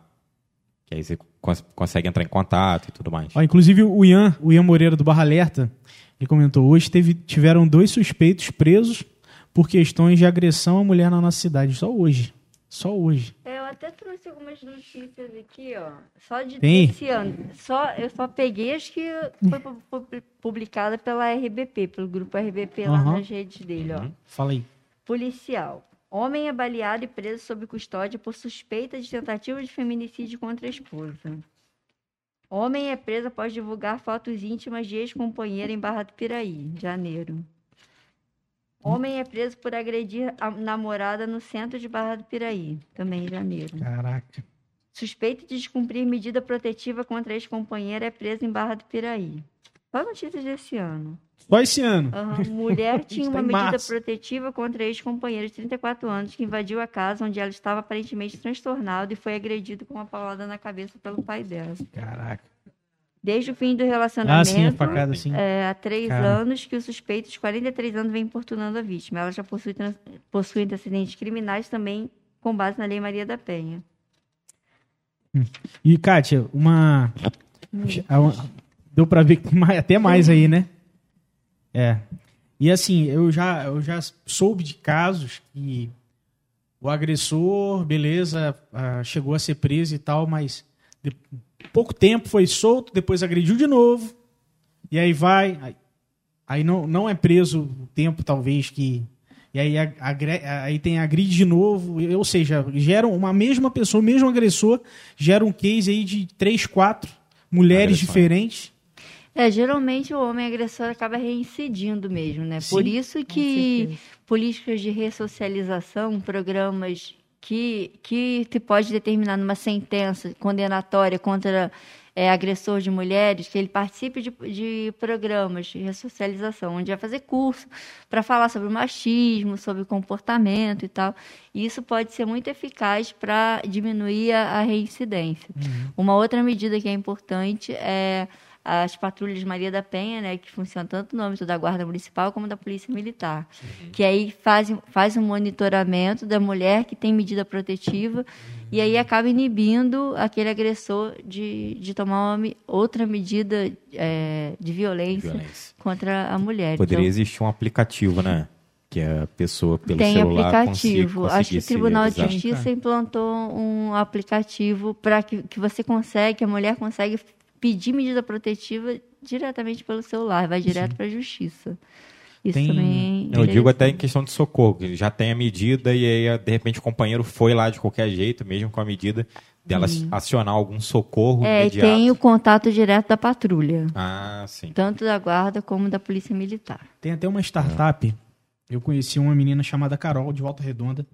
Ela criou um aplicativo exatamente para isso. É, Woman Angel. Né? Anjo, mulher e tal. E aí ela estava até desenvolvendo uma pulseira. É, e eu não sei até em que pé ficou, mas e para ser em parceria com a prefeitura de Volta Redonda para distribuir essas, essas pulseiras e tal. É claro que deve ter um custo, né? Mas o aplicativo em si, baixado no celular, já fica muito mais acessível. Né? Então essas Seria essas o que essa medidas de- pulseira? São Seria para... emergência, cara. Em caso de emergência, ela aciona já, já Ah. aciona direto a polícia da Tem um cidade, chip. entendeu? É claro que isso Maneiro. é um, né? Em recursos é muito alto, mas o aplicativo em si, cara, bem, bem legal. Ajuda. Tem um aplicativo Mas nem todo também, o mundo Uber. também tem celular. Dependendo da comunidade, às vezes a pessoa não tem Com celular. certeza, a mas é pulseira mais- seria mais interessante. É, então, mas mais caro, entendeu? Por isso que esse mix é legal. É, né? é, tem aplicativo, dois, né? Pulseira dois. tal. E tem também o aplicativo Evas. Vocês já ouviram falar? Não, não conheço. o- o- o- esse aplicativo Evas é o Uber para mulheres. O nome é. Procurem na loja de aplicativo Evas? Evas. É um Uber para ver. mulheres. A, a mulher que, que não se, se sente à vontade ou já passou por alguma situação complicada, ó, pedir um Uber. Aqui em Barra tem alguma Eva? Boa pergunta. Será? É, Eu sei que ela é- Entrar. Eu sei que ela é muito divulgada. Eu conheci através de uma influenciadora em Vassouras. Não sei se em Barra tem, deve, poderia ter, né? Mas não dá pra Poderia você ter. escolher o motorista, não, no Uber? Não, né? Não. Poderia ter essa opção, né? É, que, por não- exemplo, a mulher Escolher escolher um- quero motoristas de mulheres. É. né? Poderia ter essa opção. Mas eu, eu entendo essa, essa preocupação, de repente, da- das mulheres quererem se, se entrar no, no, no transporte onde está sendo guiado por mulher. Porque é, os assédios, né, Sim, a sim. situação de violência é, acontece muito. Sim. E aí eu sempre fico pensando numa situação, quando a gente está na rua, mas rua escura, anda, Medo, mulher, né? andando sozinha, a gente escuta passos atrás da gente. O com medo. alívio que dá quando a gente olha para trás e vê que é uma mulher, gente. Só quem é mulher sabe, sabe como que. que Como que é? é, uma, uma vez eu tava andando de Uber em São Paulo. E aí, com- e aí conversando. Aí quem me pegou foi uma motorista, uma mulher. E aí ela dialogando assim, de forma bem aberta, contando e tal. E ela comentando, ó, eu, eu dirijo de rabo de cavalo, porque em caso de apuros, meu cabelo não vai me atrapalhar, nem nada disso eu consigo que ela falou, já passou por situação assim. Eu falei, meu Deus, meu Deus do céu. E aí você vai. Então, realmente, assim, é só quem vive mesmo, a mulher, né, que vive mesmo pra saber o que, como, a, como a que é. ali tem Sim. uma frase que ela fala: só sabe o que é ser carvão quem foi queimado na fogueira, né? E é exatamente isso. Sim. Só quem sim. sofre na pele é que sabe. É muito difícil. Para nós mulheres, as dificuldades são muito grandes. Tem a questão da violência, os obstáculos que se colocam à nossa frente no dia a dia, né, Roseli? As duplas jornadas que a gente precisa fazer. A gente precisa se esforçar muito mais para Sim. conquistar os espaços. Então, a nossa luta é grande. E a gente está aqui. Entra- Entramos na política justamente para tentar diminuir os obstáculos que fazem com que as mulheres não alcancem o espaço que ela quer alcançar, seja na política, seja na empresa, seja onde ela trabalha, seja nos seus sonhos. Verdade. E eu lembro muito bem que no ano passado, conversando com você, você comentou exatamente isso. É, fo- quais são possíveis soluções e formas das mulheres alcançarem cargos é, de liderança mais é, igualados ao homem a em relação à quantidade? Você falou, pô, é, ah, se a louça em casa, quem, quem lava? É, é só a, a sua mulher ou você também lava? É, arrumar a cama, enfim, coisas, tarefas de casa. Se você. Não é um papo, até um amigo meu fala que não é sobre ajudar, é sobre fazer, fazer junto, porra. Não é, É, você não tá lá e ajudar. ajudando, a casa é sua. pô. Mas é sua, exatamente. É dividir em tarefa. Ir lá e ir junto. Se você já faz isso, você já está dando o primeiro passo para contribuir, dúvida. porque libera tempo para ela pegar e estudar sobre direito, estudar sobre enfermagem, o que ela quer ser. Isso é, É muito forte. Eu nunca né? mais esqueci Isso. isso aí. Eu falei, caramba, legal. Mas, é- mas i- isso é, é uma atitude concreta que é, que é muito importante, é muito mais importante do que você fazer um discurso, Sim. né? do que você fazer uma homenagem no Facebook, você dar uma flor, você falar que, é- Nossa, que é a verdade. favor do feminismo. Verdade, Essa atitude prática, uma atitude também que eu considero muito importante, concreta, é inibir piadas machistas em rodas de conversas de homem. Sim. Sabe aquelas piadinhas que sempre tem? Igual a do né? Arthur Duval, né? Nossa, esse do Arthur Duval passou do Arrasou. limite Nossa, da piada. Nossa, Esse sem noção, foi uma né? conduta desprezível. Eu- Não tem nem é como uma se defender. É, não tem como. para o parlamento brasileiro ter um político que dá uma declaração. É, o que ficou, o que ficou visível foi que então quer dizer que porque ninguém tá vendo, aí você faz isso, né? Então, ele mesmo já falou que o caráter é o que você é quando ninguém tá vendo. Então ele mostrou que o caráter dele não é tão bom assim, né? muito sobre ele, né? Verdade. Tomara que ele seja caçado. É, com certeza. Me parece que ele já retirou lá o. Ele não tá nem mais no, no Movimento Brasil Livre lá, né? É, ele saiu. né? Eu vi no Twitter hoje isso. Ó, o, o JRS Filme falou: em Natal é, existe um nome específico de um drink que é utilizado como mensagem subliminar para a mulher sinalizar ao garçom que está sendo coagida pelo seu companheiro. Legal, interessante. Caramba. É, tem alguns bares que colocam as coisas no banheiro para você também sinalizar, né? Deixa um número para ligar. Caramba. Isso, essas iniciativas são importantes. legal. também. O Ian também, do Barra Alerta, comentou: em Barra tem duas que eu conheço. Uma delas é a Shirley, que mora aí. Ah, a Shirley mora aqui perto. Mora aqui perto dela. E ela trabalha como Uber. Ah, é? Ela trabalha como Uber. Não nesse aplicativo específico, Aham. mas como, como Mas como Uber. É, deixa eu ver aqui. Ah, essa o Ronald falando, Ronald Anchit, essa condição de escolher motorista mulher no Uber abre, abre a possibilidade do passageiro querer cometer crime e não ser que o passageiro, a não ser que o passageiro seja mulher. Sim, sim. O Eva Então, mas- deve ser só pra passageiro. quando eu Só falei isso- mulher. Eu falei pra habilitar só pra mulher, não pra, o homem. Sim, Entendeu? sim, sim. É complicado, né? Tá Mas vendo? É. A- a Vamos gente vendo- vive numa sociedade onde a gente tem que se preocupar se o motorista é homem ou mulher pra gente não sofrer violência, assédio, estupro. O medo, né? É, é- é muita né? luta que a gente tem pela frente. É, viu? é. Mas assim, o que eu tenho, que eu tenho para dizer é até baseado na, na vida, assim. Desde que eu nasci, tenho exemplos maravilhosos de mulheres, sabe? E se a gente fez questão, até a gente vem conversando, né, Kátia, de você vir e tal, e aí calhou nesse 8 de março, eu falei, Roseli. falei, cara, perfeito. Perfeito, dia perfeito, momento perfeito. E com certeza, assim, é, obrigado por, por vocês terem vindo. E com certeza, se a gente pensou nisso, porque vocês são exemplos de mulheres, né? Sim, que estão Fazem um trabalho, estão fazendo um trabalho aí maravilhoso.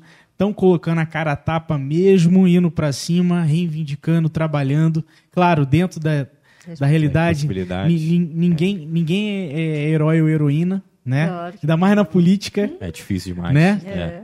É, e, e com certeza tem que saber a hora certa, o momento exato, tem que agir com bastante inteligência. Então, assim, com certeza é, vocês representam a cidade e com certeza absoluta representam muitas mulheres aí da cidade e afora. Tá? Então, o que eu tenho para dizer é muito obrigado, muito obrigado de verdade, parabéns e muita força para vocês aí, que apareçam mais e mais mulheres como vocês aí no cargo lideran de liderança, quem sabe aí como prefeito, né, É. prefeita. É, Barra do Piraí. Ah, Imagina, teve, né? Não. imagina que legal. Se- Seria Legal. Vamos ver, tô Muito jogando aqui, tô jogando, quem sabe. muito bom. Faço das palavras do Gustavo a minha também. Né? Eu Agradecer bastante pela presença, pelo papo, que foi muito bom. Acho que foi muito construtivo, deu para elucidar muitas coisas, né? Sim. E é, e é isso. Obrigado mesmo. Valeu de Ó, verdade. eu que agradeço por estar aqui mais uma vez. Foi um prazer reencontrar você lá Pessoa que fora. Ah, é a É, a primeira, primeira pessoa, pessoa que volta. É. Gustavo, todo mundo aqui, muito obrigada por ter nos dado esse espaço para a gente apresentar nosso trabalho e apresentar nossas propostas e falar um pouco sobre política para as mulheres, sobre tudo. Espero que a gente volte aqui, né, Roseli? Com certeza. Com Para falar mais sobre outros trabalhos que a gente vai desenvolver esse ano. Né? Sim, sim, por favor. E por também favor. quero aproveitar mais uma vez para parabenizar todas as mulheres, dizer que a gente lá na Câmara de Vereadores, a gente está lutando por mais igualdade, por menos violência, e que nosso mandato está à disposição, não só das mulheres, como de todo mundo, para que a gente lute por políticas públicas que realmente tragam benefícios para todos. Oh, Então, perfeito, obrigada, Perfeito. gente. perfeito. E tem até uma frase que eu, que eu vi na rede social, inclusive a, Clá- a Cláudia Flor postou e tal. Eu também ajudo, pra- só para explicar, a Cláudia Flor é a loja onde a, a minha namorada ela é sócia. E aí eu conversando com ela, vamos fazer uma ação e tal, em forma de reconhecer e tal. E ela super topou, super aderiu também, né, mulher. E, e, é- e ela, e eles postaram hoje uma frase que foi muito legal, que é o quê? O meu lado feminino reverencia o seu lado feminino.